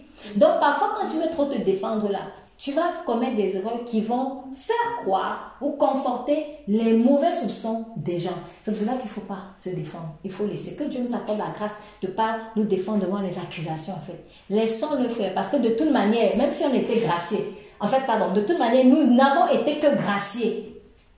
Parce que euh, si on doit gratter, gratter, gratter, gratter, Dieu enlève sa grâce là, on va bien pécher. En tout cas, on va, on va commettre des choses euh, vraiment qui ne sont, pas, sont pas jolies. Donc, même si Dieu n'avait pas comme un péché précis à ce moment-là qui aurait ouvert une porte à l'oppression satanique, eh bien, il fallait qu'il lâche prise en fait. Il fallait qu'il lâche prise. Donc, il fallait vraiment ne pas absolument chercher à avoir raison. Il faut simplement aimer et faire confiance à Dieu. Oui, tu es ceci, oui. Tu es, après, tu n'as même pas besoin de répondre. Tu es cela, tu es machin, tu es ceci, tu es cela. On fait comme Jésus. Il n'ouvre pas la bouche. Il n'ouvre pas la bouche. Accuser, accuser, accuser. Vraiment mal. Pointer du doigt, etc. En fait, quand tu n'as vraiment, quand tu sais que ton cœur vis-à-vis de Dieu, c'est, c'est, c'est bon, tu n'as pas trop en fait à discuter. Donc il faut laisser faire. Et dit, jusqu'à mon dernier soupir, écoutez bien, jusqu'à mon dernier soupir, je défendrai mon innocence. Je rappelle, nous sommes dans la dernière réponse de Job, donc c'était son dernier mot, dans son dernier mot. Job dit, je ne vous donnerai pas raison. Loin de moi, c'est-à-dire que là, on dispute, mais dans le débat, c'est moi qui dois gagner. Les débats là, il veut absolument gagner. C'est moi qui veux gagner. Je ne, je ne lâche rien. Et ça, c'est mon dernier mot. Mon dernier mot aussi, c'est que c'est Dieu qui me cherche querelle. Mon dernier mot, c'est que jusqu'à mon dernier soupir, regardez la ténacité de, l'orgueil de la personne. Jusqu'à mon dernier soupir, je défendrai mon innocence. Et je tiens à, verset 6, je tiens à me, justifier. Je tiens à me, justifier. Et je ne faiblirai pas. Mais faiblir par rapport à quoi? Par rapport à ma justice. Alors que Dieu veut que tu t'affaiblisses justement par rapport à ta justice. Il dit, mon cœur ne me fait pas de reproches sur aucun de... alors là, écoutez bien. Mon cœur ne me fait pas de reproche sur aucun de mes jours. Alors là, je n'ai même pas, même pas bien vu ça. Donc, alors là, ça signifie que pour lui, avant, je croyais même que c'était, euh, comment dire, je croyais que bon, il se disait aussi, comme on dit souvent, oui, je ne suis pas parfaite, mais lui là, c'était fort. C'est comme si depuis que je suis née, je n'ai jamais péché. Depuis que je suis née, je n'ai jamais péché. Non, c'est grave. C'est grave. Mais ça ne veut pas dire qu'il n'était pas intègre. Ça veut pas dire qu'il n'a pas de qualité. Mais comment, franchement, tu peux évoluer comme ça avec Dieu? Non, à un moment donné, Dieu va dire, bon, ok, maintenant, vient le temps pour mon enfant, on va devoir régler quand même ça parce que, parce que, parce que, mon cœur ne me fait de reproche sur aucun de mes jours. Donc, il n'y a aucun jour quand même tu penses que tu as fait quelque chose que tu peux regretter? Waouh, ça c'est franchement, si c'est pas ce compte pour Dieu, ça, je ne sais pas en fait ce que c'est. En fait, je suis saint. C'est ça. Je suis saint. Je suis saint. Et il dit, maintenant, que mon ennemi soit comme le méchant. Maintenant, dès qu'il a dit, fini de déclarer sa justice, maintenant il condamne les ennemis. que mon ennemi soit comme le méchant. Que mon, et mon adversaire comme l'impie. Quelle espérance reste-t-il à l'impie quand Dieu coupe le fil de sa vie quand il retourne les sous? En fait, c'était un mélange. Après, maintenant, c'est-à-dire, il finit de dire que lui, il est juste. Mais quand maintenant, il faut condamner, il veut condamner les méchants, les injustes, c'est là où il ajoute Dieu. Donc, c'est comme si, en fait, Dieu, pour lui, était un instrument de, condamnation ou d'assouvissement d'une vengeance. Voilà. C'est-à-dire, toi, tu crois que tu es bien, mais maintenant, quand les gens euh, euh, ont mal agi vis-à-vis -vis de toi, Dieu va vous punir. Donc Dieu est là juste pour assouvir tes sortes de vengeance. Non, c'est pas. Oui, en fait, pas, ça c'est juste pour montrer le système de pensée en fait quand même de la personne et à quel point c'était chaud. C'était quand même chaud. Et euh, je pense qu'on peut euh, les uns les autres se reconnaître aussi, euh, moins sur certains aspects dans ce cas de figure. Et est-ce que Dieu écoute ses cris quand l'angoisse vient assaillir? Fait-il tout puissant ses délices? Adresse-t-il en tout temps euh, des prières à Dieu, je vous enseignerai ses voies. Je vous, je, verset 11, je vous enseignerai la voie de Dieu. je ne vous cacherai pas les desseins du Tout-Puissant. Non, en fait, tu les connais. Tu les connais. Et dit, mais vous les connaissez vous êtes d'accord, bref. En tout cas, on va pas lire euh, tout cela. Mais là, vous avez vous-même vu comment est-ce qu'il euh, il réfléchissait. Ce qui veut dire aussi qu'il y a quelque chose que je voulais quand même rajouter qui est important. Quand on lit le verset 24, euh, pardon, chapitre 24, verset 1 à 12, il dit Pourquoi le Tout-Puissant ne met-il pas des temps en réserve? Et pourquoi ceux qui le connaissent ne voient-ils pas ces jours? On déplace les bornes, on vole les troupeaux. Soyez attentifs, s'il vous plaît. Et on les fait perdre. On enlève l'âne de l'orphelin. On prend pour gage le bœuf de la veuve. On repousse du chemin les indigents, on force tous les malheureux du pays à se cacher. Ça montre que c'était quelqu'un qui était quand même sensible à la cause de ceux qui sont en détresse. Et il dit, euh, et voici comme les ânes sauvages du désert. Ils sortent le matin pour chercher de la nourriture. Ils n'ont que le désert pour trouver le pain de leurs enfants. Ils coupent le fourrage, ils grappillent dans la ville, ils passent la nuit dans la nuit sans vêtements, sans couverture, comme le fardeau. Ils déplorent la cause des, malheureux. Ils sont percés par la pluie des montagnes, donc peut-être des gens qui n'ont pas de logement, qui n'ont pas d'habits, bref, les démunis. Euh, et, ils embrassent les rochers comme unique refuge on arrache l'orphelin à la mamelle, on prend des gages sur le pauvre, ils vont tous nus sans vêtements, ils sont affamés, ils portent des gerbes. Ça montre que c'était quelqu'un qui était sensible en fait à ces gens-là. Ils sont, ils sont occupés. On peut le voir. Euh, il y a un passage où euh, je pourrais euh, vous montrer où on voit que vraiment Job, il faisait ça en fait. Ils vont tous, ils sont vêtements, ils sont affamés. Dans les enclos de l'ENPI, ils font de l'huile, ils foutent le pressoir, ils sont là, ils bossent, ils bossent. En fait, ils sont comme des esclaves. Voilà. Dans les villes, s'exhalent les soupirs des mourants. L'âme des blessés jette des cris. Et il dit, et Dieu ne prend pas garde à ces infamies.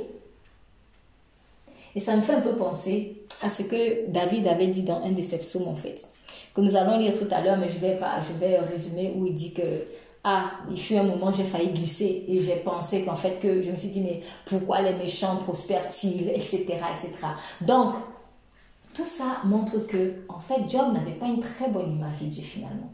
En tout cas, euh, une partie de lui n'avait pas une bonne image de Dieu. Donc, d'un côté, il avait l'envie de craindre Dieu, il était sensible à lui et tout ça. Mais il y avait quelque chose qui en lui avait, euh, en fait, noircissait l'image de Dieu. Donc, déjà, il estime que c'est comme si Dieu favorisait les méchants, en fait. C'est comme si Dieu favorisait les méchants. Oui, si Dieu existe. Alors, il n'en était peut-être pas jusque-là, comme peut-être beaucoup euh, d'athées le, disent, mais ça, ça, ça, ressemble finalement à ça, en fait. Si Dieu existe, pourquoi il y a le malheureux qui est nu? Pourquoi il y a ça? Et d'ailleurs, c'est moi qui m'en occupais, c'est moi qui m'en occupe. Dieu, Dieu, où dans tout ça? Ça, maintenant, ça, ça c'est ce que ça signifie inconsciemment ou alors euh, euh, dans le cachet. Et il dit, et Dieu ne prend pas garde à ses infamies. Donc, il y a eu un sentiment. Alors, si on va dans Psaume 73 pour lire ce que David disait, Psaume 73, pour comparer avec euh, ce sentiment de Job. Psaume 73. Donc, euh, on va pas tout lire, je vais juste lire certaines parties.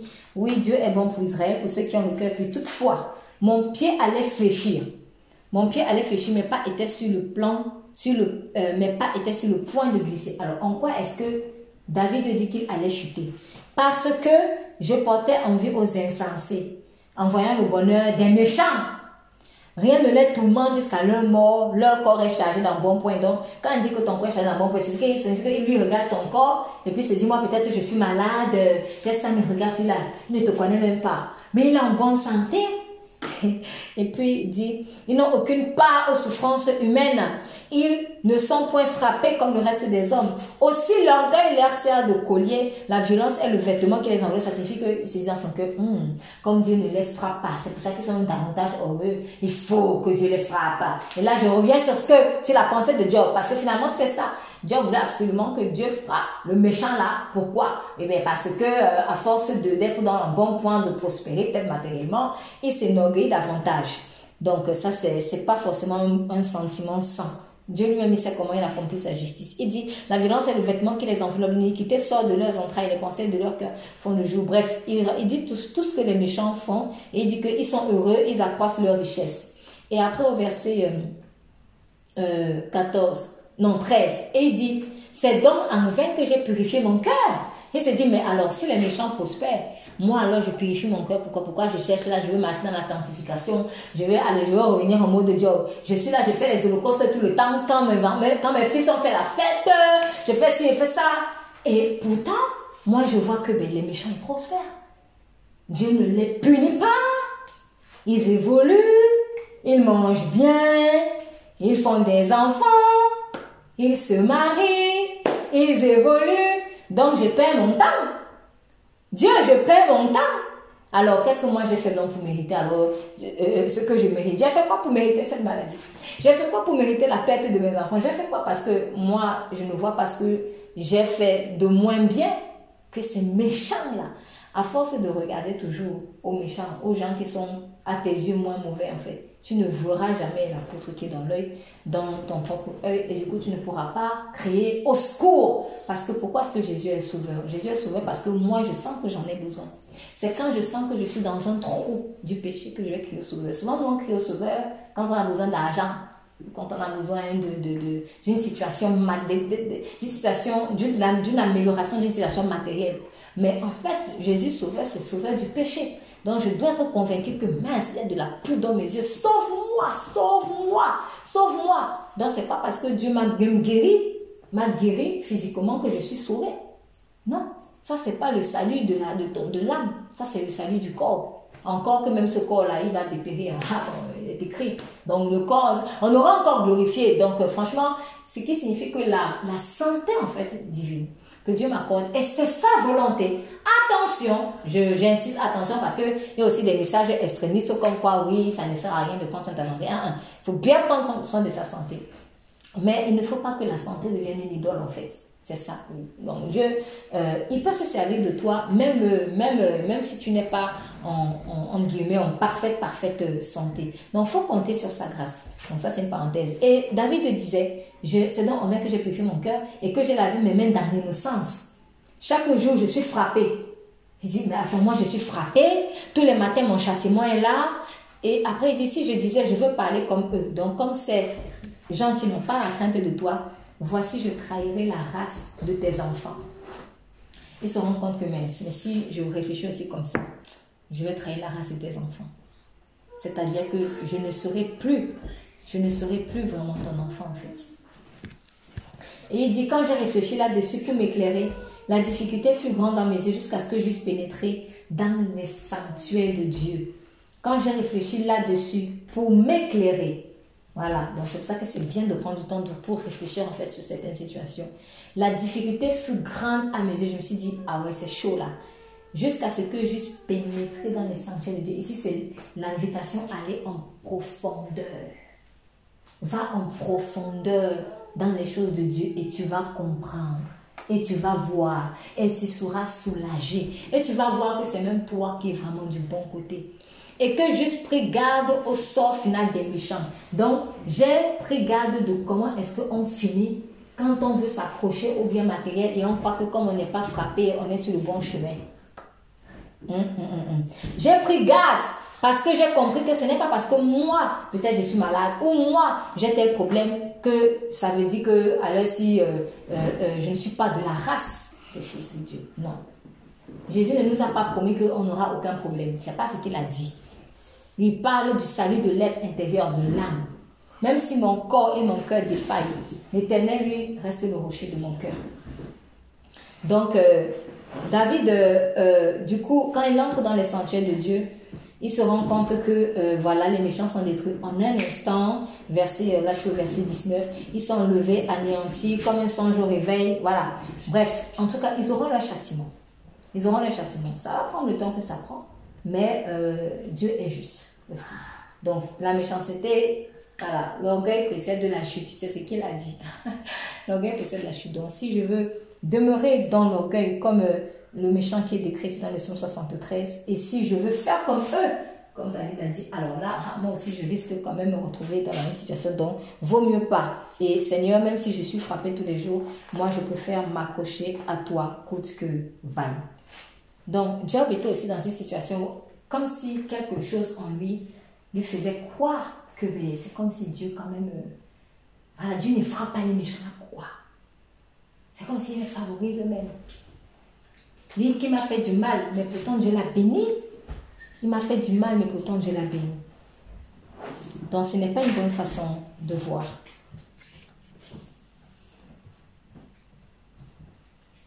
D'ailleurs, quand il dit à sa femme dans Job 2, verset 10, nous recevions le bien de Dieu. Quand sa femme lui a dit, maudit Dieu meurt. Il dit, nous recevions le bien de Dieu. Et nous ne recevions pas aussi le mal. En fait, au début, je ne voyais pas ça, ça ne me dérangeait pas plus que ça quand j'ai vu ce passage. Mais au fur et à mesure que j'ai commencé à réaliser ce qu'il y avait quand même dans le cœur de Job, avant que Dieu ne vienne toucher son cœur, je me suis dit, mais quand il disait ce que nous recevrions le bien de Dieu, mais nous ne recevons aussi le mal, en fait, ça montre que pour lui, Dieu a le mal. Dieu a le mal. Dieu a le mal. Mais j'aime quand même Dieu. J'aime quand même Dieu, mais Dieu a le mal. C'est un tout petit peu bizarre. C'est un tout petit peu bizarre, voire très bizarre.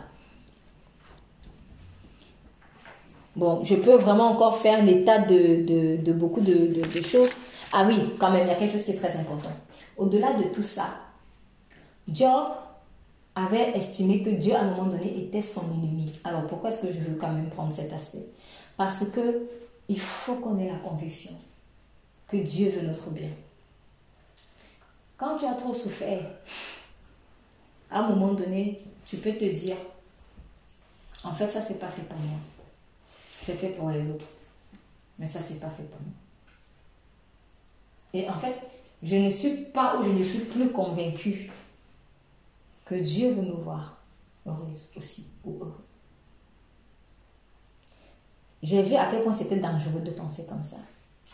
Parce que Job, peut-être qu'avant il ne le disait pas, mais quand c'était tellement visé, tout est sorti. Et là, en fait, il a parlé. Et dans certains de ses propos, c'est comme s'il prenait Dieu pour son ennemi. Mais Dieu n'est pas notre ennemi. Donc, euh, par exemple, dans Job 33, verset 10, quand il dit Et Dieu trouve contre moi des motifs de haine, il me traite comme son ennemi. Il met mes pieds dans les steppes, il surveille tous mes mouvements. Donc, Dieu est là en fait comme ça, en train de le regarder comme ça. Et je vais voir s'il va pécher. Et là, je vais le frapper. C'est ça en fait. Le Père fouettard. C'est ça. Pourtant, c'est de ce même Dieu-là dont on parle en Genèse. Quand Adam et Ève ont péché. Il est omniscient. Hein. Il sait tout, mais est-ce qu'il était là pour les regarder? Il est venu normal. Comme d'habitude. Adam, où es-tu? Adam se cache. Ève aussi se cache. Oh, je ne peux pas te voir parce que je suis nue. Qui t'a dit ça? Vous croyez que Dieu ne savait pas? Dieu savait très bien. Mais c'est là où je dis vraiment, il est Dieu. Parce que il sait être, il sait venir d'un peu dans la, je ne sais pas comment dire ça, mais dans la normalité humaine. Il sait, en fait, il sait se mettre à notre niveau. Il sait tout, mais il fait comme si c'est pas. Il est venu normal. Pourquoi? Parce qu'il ne soupçonne pas le mal. Et moi, ça m'a touché en fait, parce que à un moment donné, quand je me rendais compte que j'étais devenue trop méfiante et que cette esprit me dit, l'amour ne soupçonne pas le mal. L'amour ne soupçonne pas. Oui, mais Seigneur, mais tu sais que la dernière fois, une fois on m'a fait ci, après, après, après, et c'est toujours les mêmes choses. L'amour ne soupçonne pas le mal. L'amour ne soupçonne pas le mal. Si chaque fois, je vais, je vais inventer un truc, si chaque fois tu vois que quelqu'un habillé, tu traverses quelqu'un qui est habillé en rouge, en t-shirt rouge. Dès que tu vois quelqu'un qui est habillé en t-shirt rouge, à chaque fois que tu as traversé des gens habillés en t-shirt rouge, ils ont toujours insulté. Oh, toi là, tu es fou.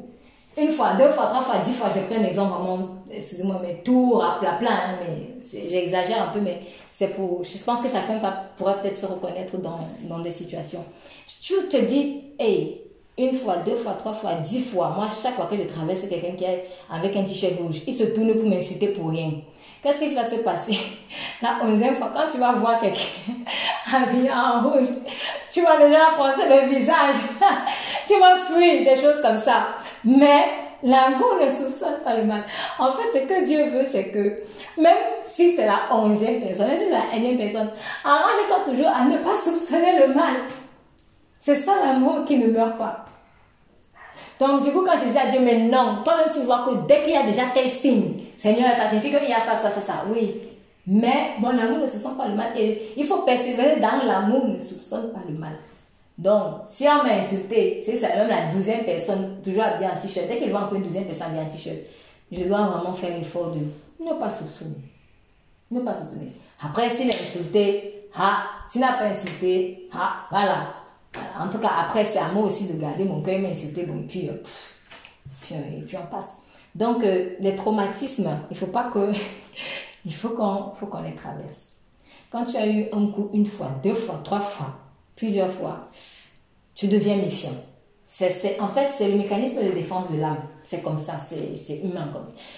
Donc, tu, tu deviens méfiant parce que tu as peur, en fait, de souffrir.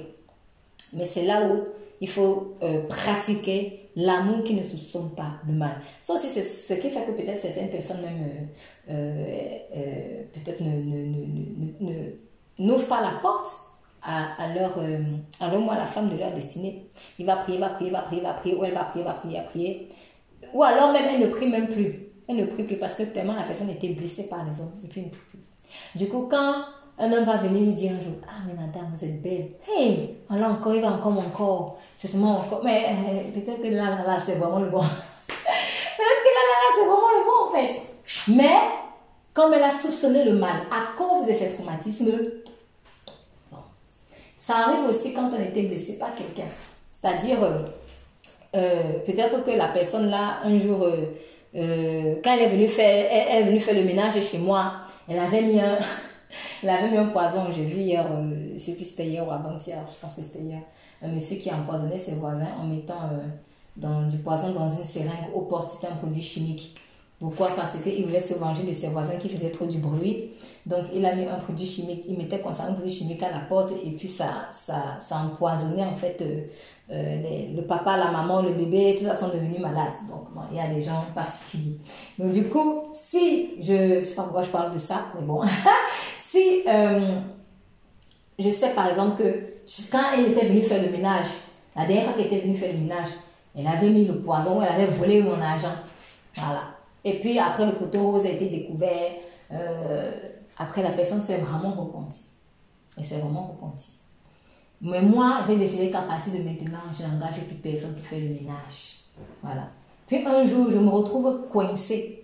Là, j'ai vraiment urgemment besoin de quelqu'un pour me faire le ménage je sais le cœur. Je, je, je dis, peut-être la première fois, c'était moi qui avais trouvé quelqu'un.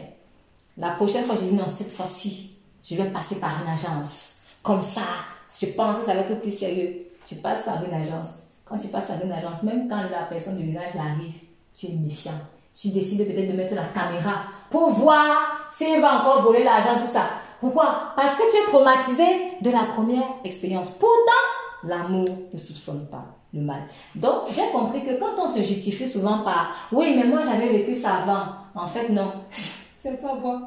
Je, réalise ça, c'est pas bon en fait. Parce que si je pratique l'amour qui ne soupçonne pas le mal, eh ben, je vais donner une énième opportunité, on dit une seconde chance, en tout cas, une chance à une personne de pouvoir euh, en fait prouver peut-être son intégrité et même si elle n'est pas intègre même si elle n'est pas intègre, ça aussi je l'apprends à mes dépens. Fais confiance même quand la personne n'est pas intègre. Dieu va souvent faire confiance alors qu'il sait que tu es défaillant. Dieu a fait confiance à Adam pour garder le jardin, mais il savait que Adam était défaillant. C'est-à-dire son amour est tellement puissant qu'il va même faire confiance à quelqu'un qui est défaillant.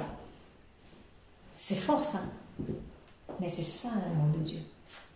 C'est ça l'amour de Dieu. Donc euh, Dieu n'est pas notre ennemi et Dieu ne soupçonne pas le mal. Mais euh, Job, lui, voyait Dieu vraiment comme son ennemi. Bon, là, j'ai donné juste un exemple. Il y en a encore d'autres, mais je ne vais, pas, vais pas les redonner. Et euh, du coup, quand toi, tu estimes que Dieu est ton ennemi, tu vis finalement dans une relation avec Dieu hypocrite. Parce que tu vas venir prier. Donc, ça signifie que les holocaustes qu'il faisait là, voilà, c'était bien, mais il y avait quand même quelque chose qui avait besoin d'être restauré. Je préfère dire ça qu'il y avait besoin d'être restauré. C'était juste une image. Je peux aimer vraiment quelqu'un je peux vraiment aimer quelqu'un.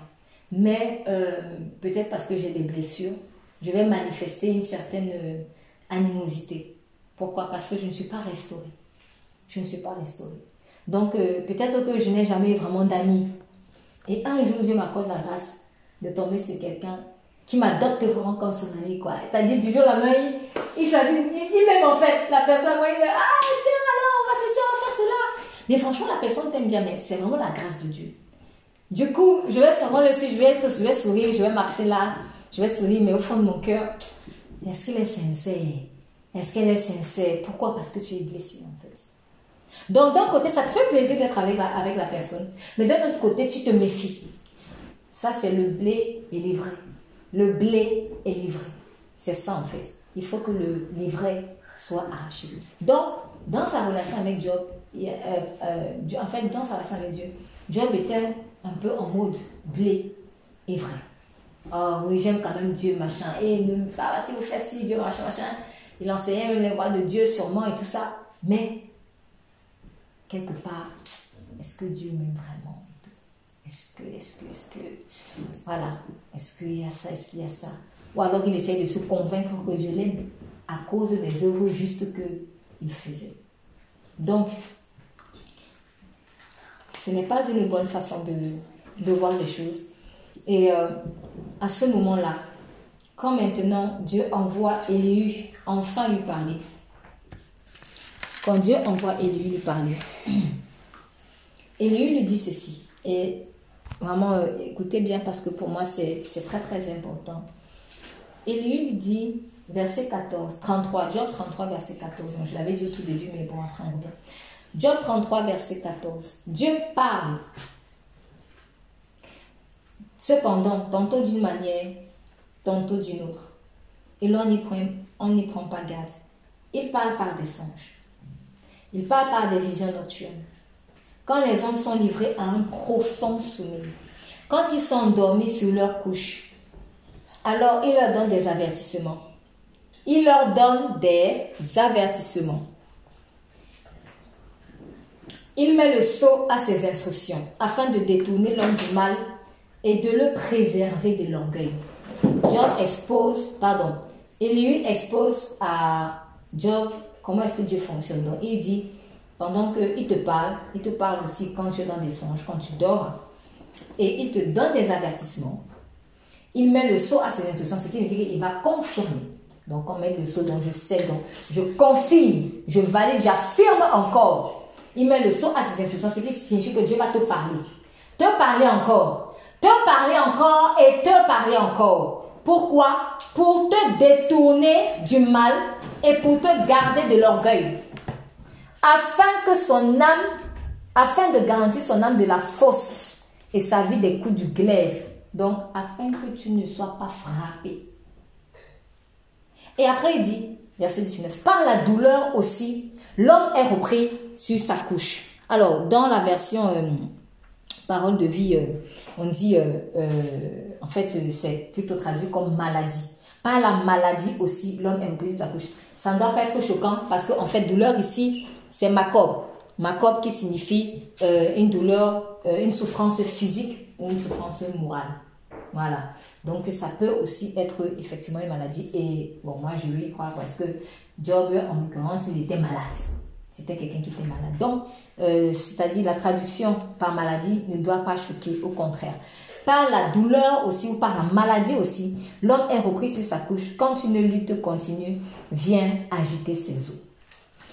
Moi, ce passage, depuis, depuis fort longtemps, m'intrigue beaucoup parce que je me suis dit, Sachant que Dieu ne parle pas en l'air, chaque conseil que Dieu te dit, dans, dans le discours de Dieu, chaque mot est précis par rapport à quelque chose que soit tu vas vivre, soit tu vis, soit tu as vécu.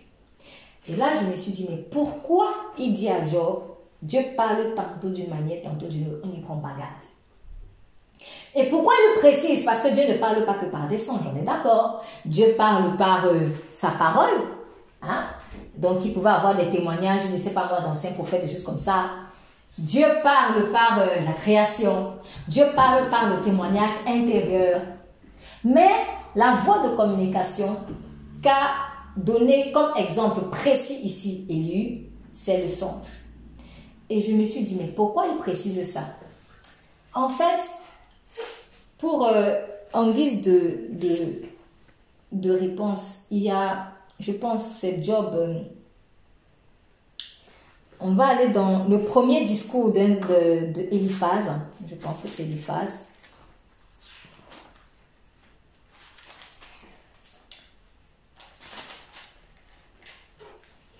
Donc, nous allons euh,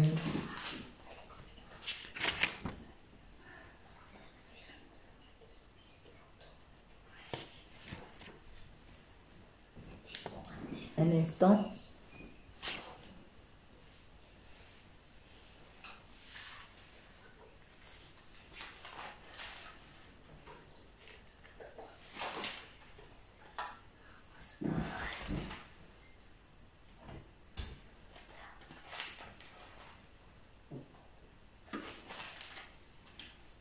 Voilà.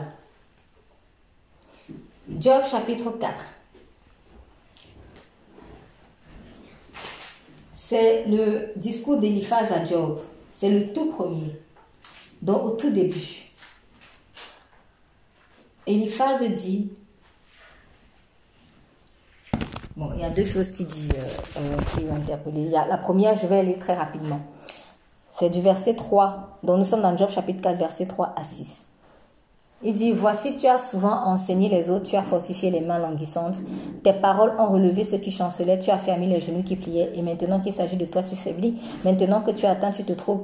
Donc, euh, la crainte de Dieu n'était pas censée ton espérance, n'était pas ton intégrité? Bon, alors, j'insiste, leur euh, motivation n'était pas forcément saine, hein, parce qu'ils étaient dans la condamnation, eux. Cependant, ça ne veut pas dire que dans leur discours, tout était, euh, euh, ça ne correspondait pas à certains principes de Dieu quand même. Mais ce passage-ci, c'est un passage que j'avais une fois reçu vraiment quand Dieu était en train de m'encourager, j'en ai déjà parlé en tout cas certains, m'encourager vraiment à, il faut pas s'oublier en fait quand on prend soin de l'autre. Et je réalisais euh, quand j'ai aussi vu comment Job pensait à sa vie avant, il disait oui, j'ai soutenu la veuve, j'ai soutenu l'orphelin. En fait, je réalisais que mes jobs, c'est beaucoup occupé des gens. Mais lui-même, il n'a peut-être pas fait attention en fait aux soins qu'il devait apporter dans sa relation avec Dieu. Et peut-être c'est ça aussi qui faisait que ben, il ne voyait pas euh, euh, il n'a pas vu quand c'était le moment, hein, parce que j'ai dit, on ne va pas toujours tout voir au début, mais peut-être qu'à un moment donné, c'était le temps de travailler en fait cet ivraie qui était caché. Il n'a pas vu ça. D'ailleurs, quand on parle des, des sacrifices qu'il faisait, on dit que ses fils faisaient la fête avec ses filles et il faisait à chaque fois des sacrifices. Mais en fait, oui, il s'occupait beaucoup des autres, il s'occupait beaucoup de ses enfants. Mais peut-être qu'il le faisait beaucoup pour ses enfants, mais il s'oubliait en fait. Il s'oubliait. Donc, entre parenthèses, ne soyons pas toujours, euh, euh, en tout cas trop euh, attachés à, secourir les autres. Parce que s'attacher à secourir les autres, finalement, à l'inverse, ça se transformera en regarder toujours ce qui va aussi de mal chez les autres.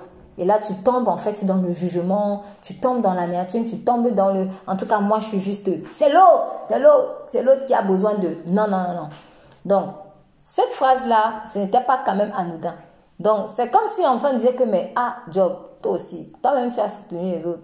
Mais la manière dont tu les as soutenus là, souviens-toi de ce que tu leur disais aussi, applique ça maintenant sur toi pour te requinquer. Mais non, en fait, son système de pensée était déjà devenu tordu. Donc pour lui, il ne se voyait plus. À force de, de laisser l'ivraie grandir, grandir, grandir, grandir, il ne voyait plus en fait qu'il avait besoin en fait d'être restauré lui-même dans sa relation avec Dieu. Ça, c'est la première chose. Donc après, je dis que je dis pas que tout le monde va peut-être être à ce niveau-là, mais c'est quand même euh, une interpellation en fait pour, euh, dans la manière dont on vit la croix. Donc je ne dis pas toujours du sens vertical, du sens horizontal. Il faut qu'il y ait vraiment l'équilibre. Il faut qu'il y ait l'équilibre. Je ne peux pas être que Dieu, moi, Dieu, moi, Dieu, moi, les autres, je m'en fous. Et je ne peux pas être que les autres, les autres, les autres, les autres, les autres, et puis Dieu, je m'en fous. Et je ne me rends même pas compte peut-être que je m'en fous en fait de Dieu. Donc, en tout cas, moi, j'ai constaté que c'était quelqu'un qui était très tourné vers les autres. Et c'était bien. C'était bien. Mais à un moment donné, je ne sais pas si c'est que c'est depuis le début, comme il dit que depuis, il n'a jamais péché. Je ne sais pas si c'est depuis le début ou si c'était à un moment donné de sa vie. Mais Job s'est oublié. Job s'est oublié. Et maintenant, là où je voulais surtout en venir, à partir du verset 12 au verset 17, une parole, c'est Eliphaz hein, qui dit ça. Il dit, une parole est arrivée furtivement jusqu'à moi. Il donne un témoignage personnel. Donc, moi, je vais prendre ça très au sérieux, même si je sais que dans beaucoup de leurs discours, ce n'était pas forcément droit. Dieu lui-même l'a dit, vous n'avez pas parlé de, façon droite à mon serviteur Job. Donc, mais, ici, Eliphaz est en train de donner un témoignage personnel. Si ton témoignage personnel, tu ne peux pas mentir. Ça, c'est quelque chose qu'on ne peut pas te voler. Sur les principes, sur la manière dont Dieu fonctionne, je peux me tromper. Parce que de toute façon, je ne, je ne suis pas, est-ce que je suis le conseil de Dieu, moi? Non, je peux me tromper sur la manière dont Dieu pense, dont Dieu fonctionne. Mais sur ce que moi j'ai vécu, personne ne peut m'enlever ce témoignage. Si j'ai rêvé hier d'un lion, je, sais que j'ai rêvé d'un lion. Donc ici, Eliphaz est en train de donner un témoignage de ce qu'il a vécu. Et il dit, une parole est arrivée furtivement jusqu'à moi. Et mon oreille en a recueilli les sons légers. Au moment où les visions de la nuit agitent la pensée, quand les hommes sont livrés à un profond sommeil, je fus saisi de frayeur et d'épouvante, et tous mes os tous mes os tremblèrent.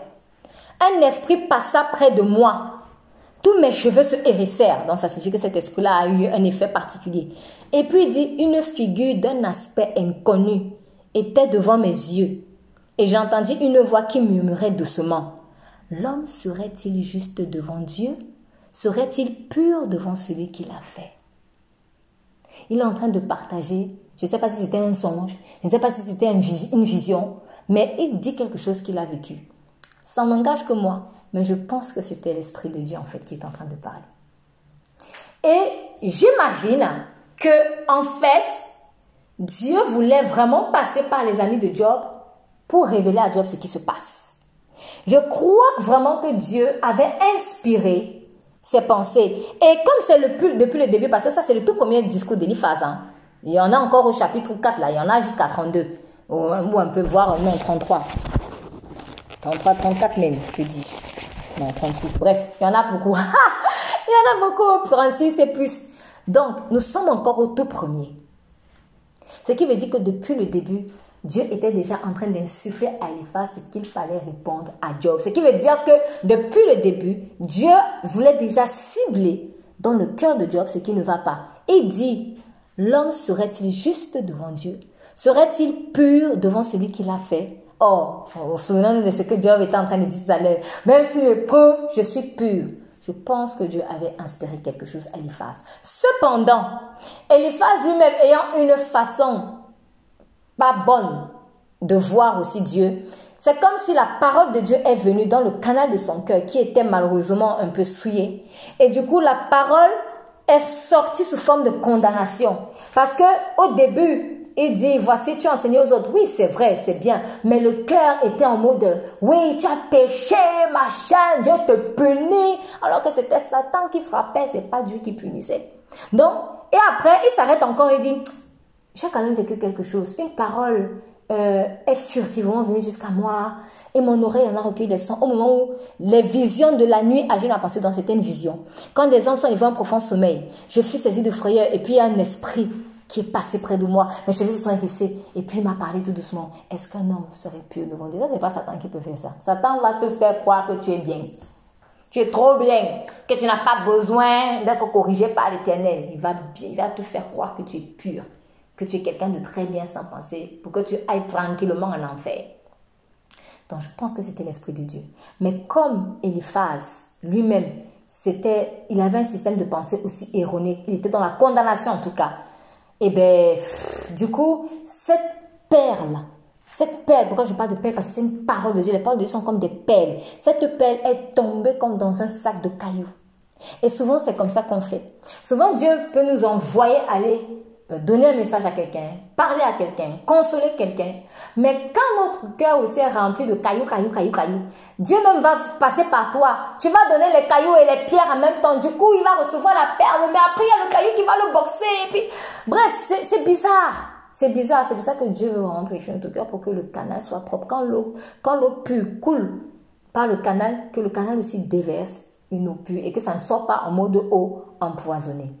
Donc, depuis le début, Dieu avait déjà parlé de ça.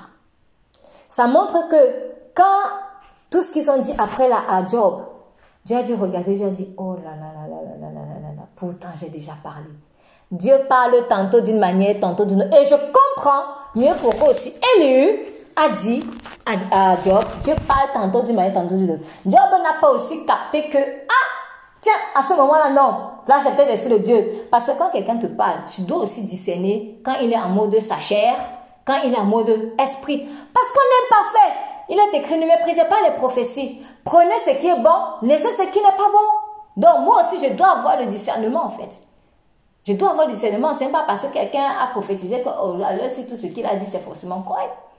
Parce qu'il y a la chair, en fait, qui vient parfois perturber les choses.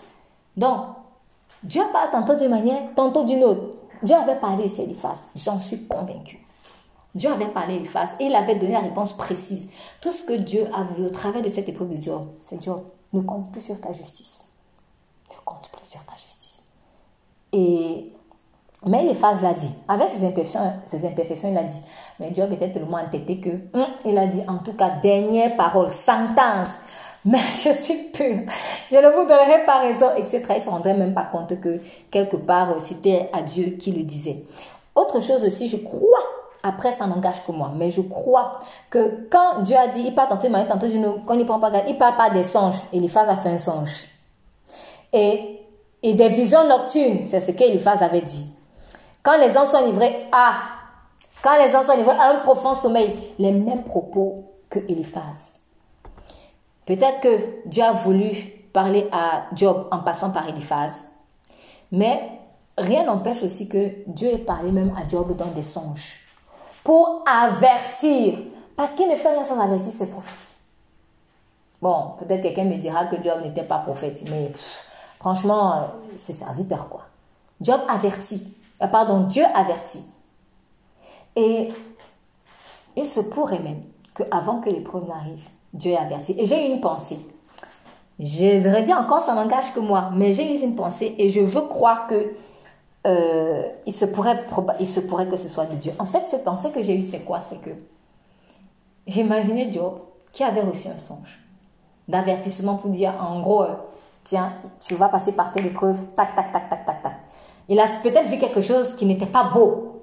Voilà, j'imagine un peu, euh, allez, qu'est-ce que je peux imaginer? Que tu es devant une falaise, j'invente quelque chose, hein. tu es devant une falaise, tu tombes. Et puis, tu te rends compte que quand tu tombes, tu n'es pas tombé dans l'eau profonde, ou alors tu es tombé dans l'eau, mais tu t'es pas noyé. Par exemple. Ou alors que tu es tombé sur un bateau, ou que tu es tombé, quelqu'un t'a rattrapé, des choses comme ça. Bref, tu, vois quand même un songe où tu tombes, ou qui ne rassure pas en partie. En partie, hein, parce qu'il y a peut-être une autre partie du songe qui doit te rassurer. Mais toi, tu as gardé la partie qui ne te rassure pas. Et puis, comme tu es en mode eh, holocauste, faut que j'aille faire l'holocauste, faut que j'aille faire l'holocauste. En fait, Dieu t'a averti d'une épreuve, mais tu ne veux pas l'épreuve. Du coup, toi, tu crois que comme on t'a prévenu d'un malheur, il faut absolument que tu ailles arrêter le malheur et tu fais l'holocauste comme il était toujours en mode holocauste, en mode holocauste. Et ça me rappelle certaines situations. Il y a des personnes, parfois nous-mêmes en fait, Dieu t'avertit peut-être d'un deuil, que telle personne va mourir. Il y a des fois où il faut que tu pries pour que ça n'arrive pas. Mais il y a des fois où tu montes, tu descends, ça va arriver. Oui, il t'avertit pour que tu n'es pas juste, tu ne tombes pas des nues. Pour que tu sois consolé le plus rapidement possible. Pour que tu aies la force de supporter. N'attendons pas toujours que Dieu vienne nous donner de bonnes nouvelles. Mais il dit que mon juste ne craigne pas les mauvaises nouvelles. Pourquoi? Parce que même quand il y a mauvaises nouvelles, son cœur sera fortifié en fait. C'est ça. Moi, j'ai vécu une situation où, euh, dans un songe, Dieu m'avait révélé que quelqu'un qui m'était très proche allait mourir. Et, que j'ai même voulu le sauver. Je n'ai pas réussi. Et en fait, dans le songe, Dieu m'avait empêché d'aller à, sa rescousse. Donc, il, avait, a placé un mur entre la personne et moi. Et je n'ai pas pu. Et j'ai compris, en fait, une tante dit, laisse. Je t'avertis pour que tu ne sois pas surprise. Quelques temps plus tard, j'en ai parlé à, à, à quelqu'un. Et puis la personne dit, non, quand tu avertis comme ça, c'est pour qu'on bloque, c'est pour qu'on empêche, on va prier. Et puis, bon, comme c'était à l'époque une personne à qui je devais être soumise, j'ai dit, bon, ok, d'accord. Et puis on était là en train de prier. Mais en fait, quand je commençais à prier, là, mon cœur était lourd. La bouche ne parlait plus. Et j'entendais comme si Saint-Esprit me disait, ça ne sert à rien. Du coup, je me suis tue. Et puis, quelques temps plus tard, j'entends l'Esprit de Dieu me dire, tu vas dire à la personne que si elle continue d'insister, elle va se prendre des coups.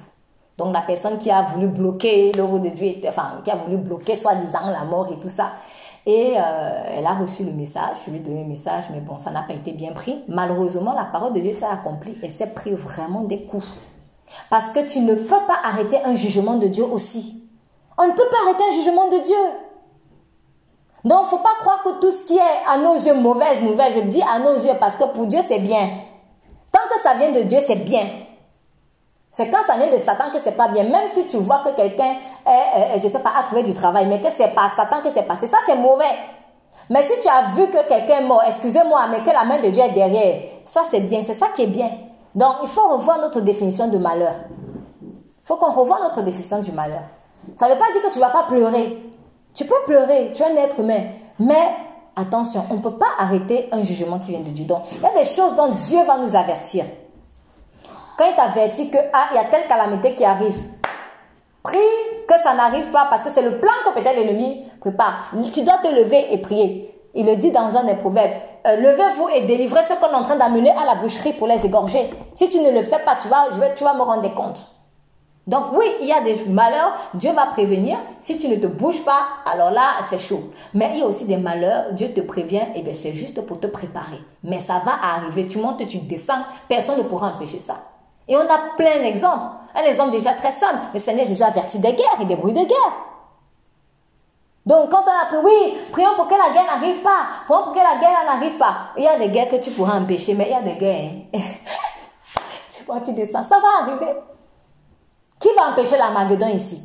Personne ne pourra empêcher la.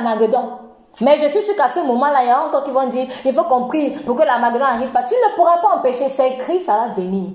Et ça doit venir parce que le Fils doit régner. Il doit montrer que c'est lui qui est Dieu. Donc il y a des choses qu'on ne peut pas empêcher. Au contraire, Dieu veut se servir de cela pour pouvoir ramener en fait des cœurs. En regardant toutes les plaies qui sortent sur Apocalypse, dans Apocalypse. C'est pourquoi des cœurs se repentent. Il y en a qui sont repentis, mais il y en a qui se sont entêtés. Je prends encore l'exemple du, rêve que Pharaon avait fait. Dieu l'a averti qu'il y aurait une famine de 7 ans. Est-ce que maintenant c'était pourquoi on dit, oui Seigneur, empêche la famine, empêche la famine Non, il faut qu'il vous donne le songe pour que vous vous préparez à affronter la famine. Ce n'est pas pour empêcher la famine. Donc il faut qu'on soit sage en fait dans le discernement des messages qu'on reçoit de Dieu. Il ne faut pas qu'on se prenne pour Dieu pour aller empêcher des malheurs qu'il est en train d'envoyer, excusez-moi, en mode jugement. Ça ne veut pas dire qu'il n'aime pas les gens. Mais Dieu est un Dieu de jugement. C'est un feu dévorant aussi. Il ne faut pas qu'on le prenne pour un bonbon. Donc il y a des malheurs, ça va arriver. Ça va arriver. Mais ça va arriver en fait pour la gloire de Dieu. Ça va arriver pour la gloire. Tu ne peux pas empêcher ça. Tu ne peux pas empêcher ça. Je ne peux pas empêcher que si quelqu'un s'est rebellé contre Dieu et qu'il Dieu veut le frapper. Ah, je le dis pas pour des témoins que j'ai vécu. Hein. Je me suis retrouvée dans une situation euh, pour laquelle je priais et puis il y a eu un entêtement. A dit je vais frapper. J'ai commencé à intercéder et j'ai entendu. Il n'était pas content. Il n'était pas content. Il m'a dit ne te mets pas en travers de mon chemin. Ne te mets pas en travers de mon chemin. J'ai vite arrêté la prière. et Dieu a vraiment frappé. Alors là, un jour, cette personne m'a dit c'est la pire année de ma vie que j'ai jamais vécue. Mais ça l'a ramené à Dieu. Ça l'a ramené à Dieu parce qu'elle allait mourir si elle continuait dans sa rébellion en fait. Donc il y a des malheurs, il ne faut pas les empêcher. Il ne faut pas jouer les King Kong en fait. Donc, quand peut-être que Job, peut-être qu'il a eu un songe, parce que je pense que si elle lui dit ça, c'est pas pour rien.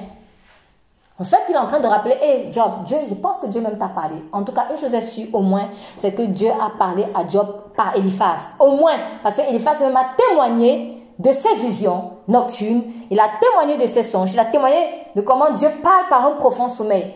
Et l'Esprit de Dieu vient lui dire, est-ce qu'on peut être plus C'est un message pour Job.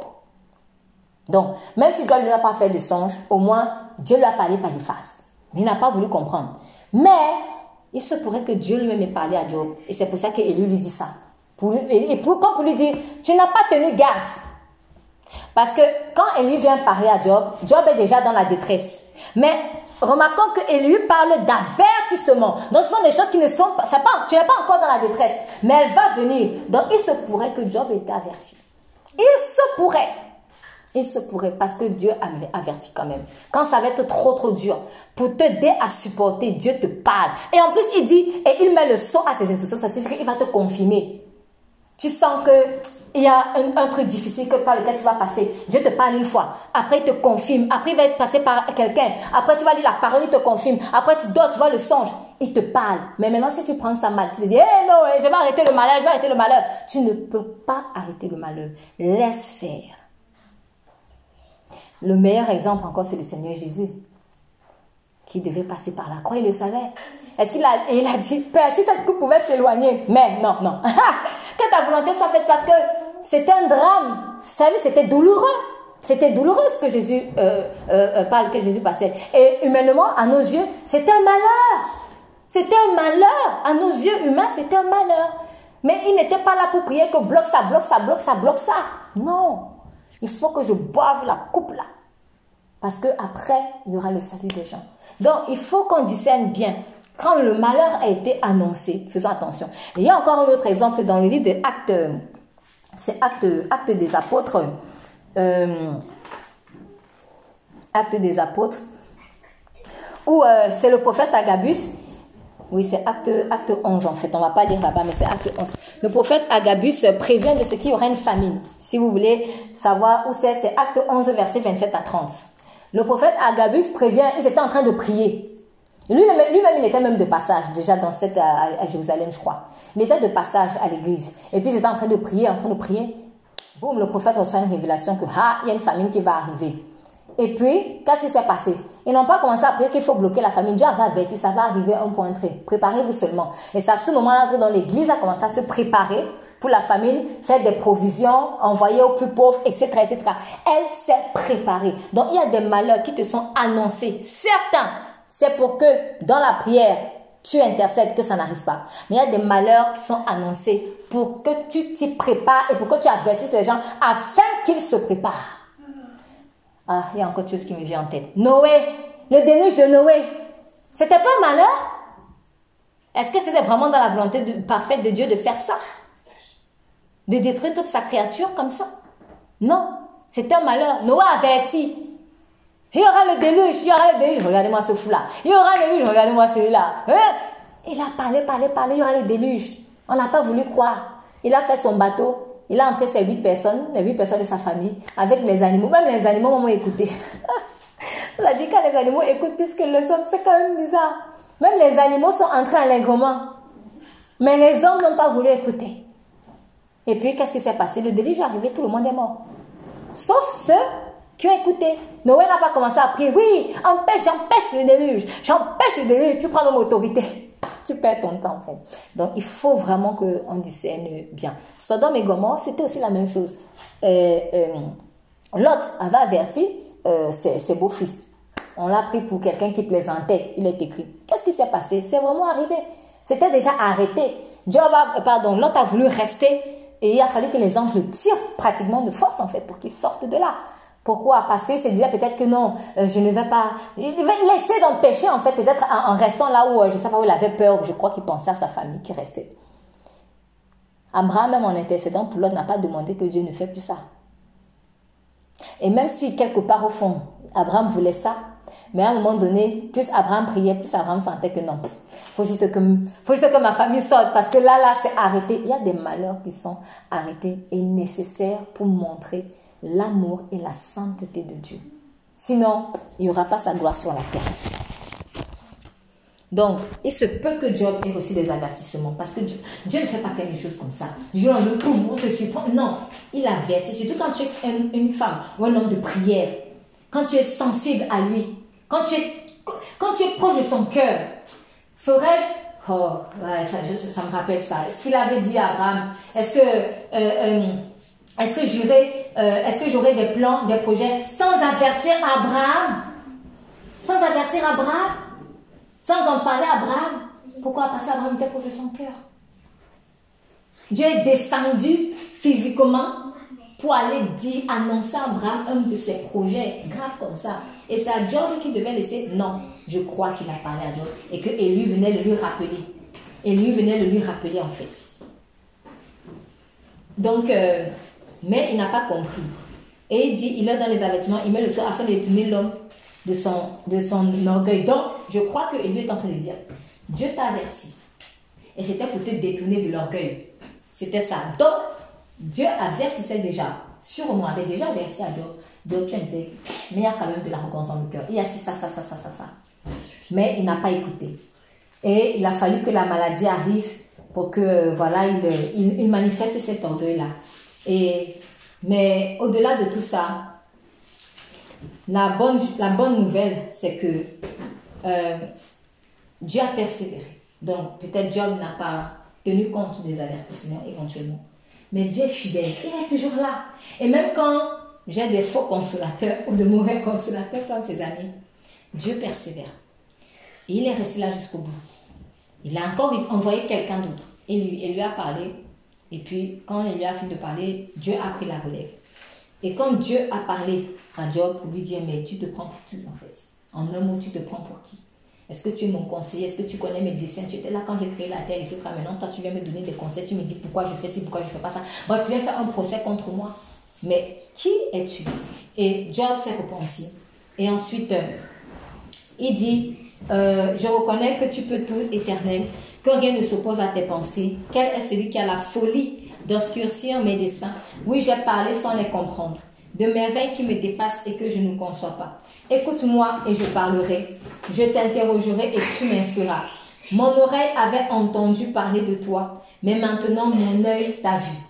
Mon oreille avait entendu parler de toi, et maintenant mon œil t'a vu. C'est pourquoi je me condamne et je me repens sur la poussière de la cendre. Donc ça signifie en fait qu'à un moment donné, en fait, Job avait réalisé. Il avait réalisé que il ne connaissait pas Dieu en fait.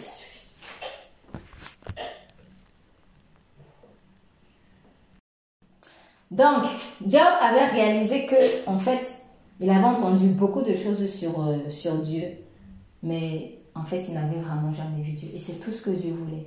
C'est tout ce que Dieu voulait. Et quand il réalise cela, il y a quelque chose qui m'a beaucoup touché. Et ça va être le mot de la fin. C'est l'amour de Dieu, en fait.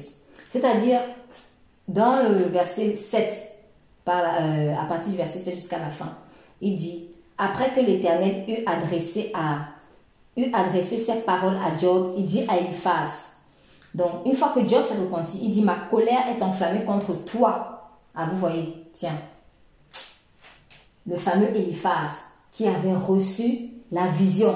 Donc franchement, quand moi je vois cela, je crois vraiment que Dieu avait parlé à Eliphaz pour qu'il donne le message à Job. Il dit, ma colère enflammée contre toi, parce que c'est Eliphaz précisément qui le dit toi et tes amis. Ce n'a pas pris un autre. Je me posé la question de savoir, mais pourquoi en fait il dit Eliphaz? Ou il dit, Pourquoi il ne dit pas vous trois? Pourquoi il n'a pas pris Bildad par exemple et dit Bildad et les deux Non, il dit Eliphaz. Pourquoi? Parce que l'Esprit de Dieu était venu personnellement parler à Eliphaz. Donc il avait des attentes particulières. Eliphaz, je t'ai parlé, je t'ai parlé. Dis-le à Job. Il a dit, mais le cœur euh, n'était pas très bon. Du coup, la parole est sortie un peu euh, en donc il dit, ma colère est enflammée contre toi et contre tes deux amis parce que vous n'avez pas parlé avec droiture comme l'a fait mon serviteur Job. Donc vous voyez que euh, Job, pardon, Dieu était... Euh, Dieu était pas content contre Eliphaz et ses amis, mais il n'a rien dit. C'est pas parce que Dieu reste tranquille qu'il est d'accord. Ce n'est pas parce que Dieu reste tranquille qu'il est d'accord. Donc souvent on va faire des choses qui ne sont pas bien, mais il est tellement bon et patient en fait. Il ne va pas enflammer sa colère maintenant. Il va attendre pour te parler au bon moment. Il dit, prenez maintenant sept taureaux et sept béliers, auprès, allez auprès de mon serviteur Job et offrez pour vous un holocauste. Job, mon serviteur, priera pour vous et il dit, c'est pas égal pour lui seul que je ne vous traiterai pas selon votre folie, car vous n'avez pas parlé avec droiture vous n'avez pas parlé de moi avec droiture comme l'a fait mon serviteur Job. Ici, été très, très intriguée. Je me suis dit, attends, non, mais Seigneur, là, je comprends plus. Parce que quand on voit tout ce qu'il a dit quand même, ce n'était pas droit. Mais pourquoi, en fait, tu dis maintenant que vous n'avez pas parlé avec droiture comme mon serviteur Job? Il y a deux pensées, une très forte pensée qui m'est venue. Jean-Baptiste, la première. Je me suis souvenu de ce que Dieu, Jésus-Christ avait fait euh, avec Jean-Baptiste. Jean-Baptiste a eu une faiblesse à un moment donné. Il a eu une faiblesse. Et puis il est venu, il a commencé à douter du Messie. Pourquoi? Parce que je crois que le temps qu'il avait mis en prison, le pompon aussi était arrivé. Et à un moment donné, il ne supportait plus. Et donc il a craqué. Et puis il a dit, eh, tu es vraiment le Messie? Il attendait aussi le jugement en ce moment sur Hérode et tout ça. Il s'est calmé pendant un moment. Et puis est venu le moment où il n'arrivait plus en fait. Et à ce moment-là, il a envoyé ses serviteurs pour dire, Jésus, tu es vraiment le Messie. Et Jésus lui a répondu, mais regarde, va aller dire à Jean-Baptiste, les malades euh, sont guéris, les aveugles voient. Et après, il dit, heureux celui pour qui je ne serai pas une occasion de chute. Donc, en gros, attention, Jean-Baptiste, euh, fais très très attention. Et dès qu'il a terminé ça, aussitôt, qu'elle vous allez voir au désert Est-ce que vous êtes allé voir un réseau agité, etc. À ce moment-là, il se met à justifier Jean-Baptiste.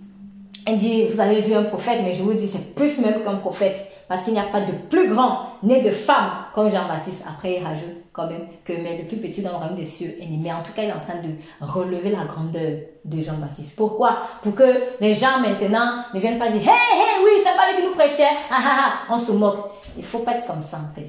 Euh, on, peut, on, peut, on peut être vraiment attaché à Dieu et tout ça, mais on a aussi des moments de faiblesse. Et ce n'est pas parce que Dieu est en train de sanctifier son fils ou sa fille que c'est un prétexte pour l'ennemi maintenant de venir euh, attaquer. Il faut faire attention, en fait. Ou se moquer, ou mépriser, etc. Donc, il faut faire attention par rapport à cela. Oui, certes, Job a eu son moment de faiblesse. Il a eu, c'est vrai, il avait de livrets, mais franchement, euh, c'est Dieu même qui l'a dit, il n'y a pas quelqu'un d'intègre comme ça. Donc, franchement, si on devait comparer euh, entre Job et les autres, il n'y a pas photo. Il n'y a vraiment pas photo. Donc, Dieu sait relever les défauts, mais sait relever les qualités en fait. Il sait vraiment relever les qualités. Donc, j'ai eu vraiment cette pensée-là, la restauration de Jean, de l'image de Jean-Baptiste, malgré sa faiblesse. Et en plus, je suis sûre que Jean-Baptiste a bien reçu le message. La deuxième chose donc pour laquelle je crois aussi que Dieu a dit qu'il parle avec droiture, c'est le repentir. Parce qu'il s'est repenti. Moi, je ne sais pas si eux ils se sont repentis, je ne crois pas. Sinon, Dieu ne leur aurait pas dit, allez faire le sacrifice écrit pour vous. Donc, Dieu est venu révéler la vérité par Élu, mais Dieu parle, euh, pardon, Élu parlait à Job, mais Élu parlait aussi aux trois, aux trois géants qui étaient là. Est-ce qu'eux, ils ont dit, oh, vraiment, vraiment, on était dans la condamnation, oh, pardonne-nous, Job. Rien. Mais Job, il a reçu le message, il s'est repenti. C'est ça l'humilité. Ce que Dieu recherche, c'est un cœur humble. C'est pas un cœur parfait. Si moi, je suis prêt à m'humilier, en tout cas, moi, je sors de là. je sors du trou. Et c'est ça, en fait. C'est ça, être homme droit. Un homme droit, c'est un homme qui sait sincèrement reconnaître son erreur devant Dieu et qui décide de changer par rapport à ça. Ce n'est pas quelqu'un qui ne va jamais flancher. Cette fois, le juste temps, mais ça relève toujours. Si je suis vraiment juste, je vais me relever. Donc voilà. Donc euh, vraiment, nous allons prendre euh, juste quelques secondes pour prier et remercier Dieu. Et j'aimerais vraiment dire à quelqu'un que si s'il passe par une situation euh, où il est, où se sent frappé physiquement, surtout sur son, sur son corps par la maladie, ou, ou alors c'est une souffrance peut-être morale, psychologique, peu importe, la douleur, un deuil, etc. Et euh, premièrement, il ne faut pas toujours chercher absolument le péché parce qu'il y a des... Peut-être que comme le Seigneur Jésus a dit à quelqu'un, cette maladie est pour la gloire de Dieu. Donc, faut pas, on n'est pas frappé forcément parce qu'on a péché. Au contraire, c'est parce que tu es très intègre. Ça peut être ça. Deuxièmement, même si tu n'as pas péché, il faut pas faire comme Job qui se dit je suis innocent de tout parce qu'il se pourrait que oui, effectivement, tu as ouvert aussi une porte par un péché euh, inconscient, par une erreur, par une négligence, euh, par quelque chose de conscient parce que peut-être tu as eu un sursaut d'orgueil à ce moment-là. Bref, en tout cas, ne, ne soyons pas prétentieux en, en faisant comme si on connaît vraiment bien les desseins de Dieu. Et puis, que, que ce soit euh, euh, parce que j'ai été intègre comme Daniel et comme moi j'étais dans la fosse lion, ou alors que ce soit parce que euh, j'ai ouvert vraiment une porte à un moment précis, eh bien je dois retenir que si j'aime quand même Dieu, toutes circonstances concourent au bien de ceux qui aiment Dieu. Donc ça va concourir à mon bien. Dieu veut simplement épurer l'ivraie qui se cache en moi et dont peut-être je n'avais pas connaissance. Donc cette maladie n'est pas pour la mort, cette douleur n'est pas pour la mort, mais elle est pour la gloire de Dieu. Père, dans le nom puissant de Jésus, je te dis merci pour ta parole. Et je prie vraiment que quelqu'un soit encouragé. Seigneur, comme tu as encouragé et restauré Job, même si vraiment euh, ça a été euh, peut-être euh, douloureux pour son orgueil dans la chair, mais tu l'as transformé. Seigneur, tu lui as fait voir, te voir. Jusqu'à présent, il, il entendait seulement de ses oreilles, mais cette fois-ci, il t'a vu. Seigneur, je veux que tu encourages également dans quelqu'un, afin que cette personne, si elle se trouve dans un sursaut d'orgueil en ce moment, qu'elle cesse et qu'elle te rende toute la gloire. Dans le nom puissant de Jésus-Christ, nous prions. Amen. Amen.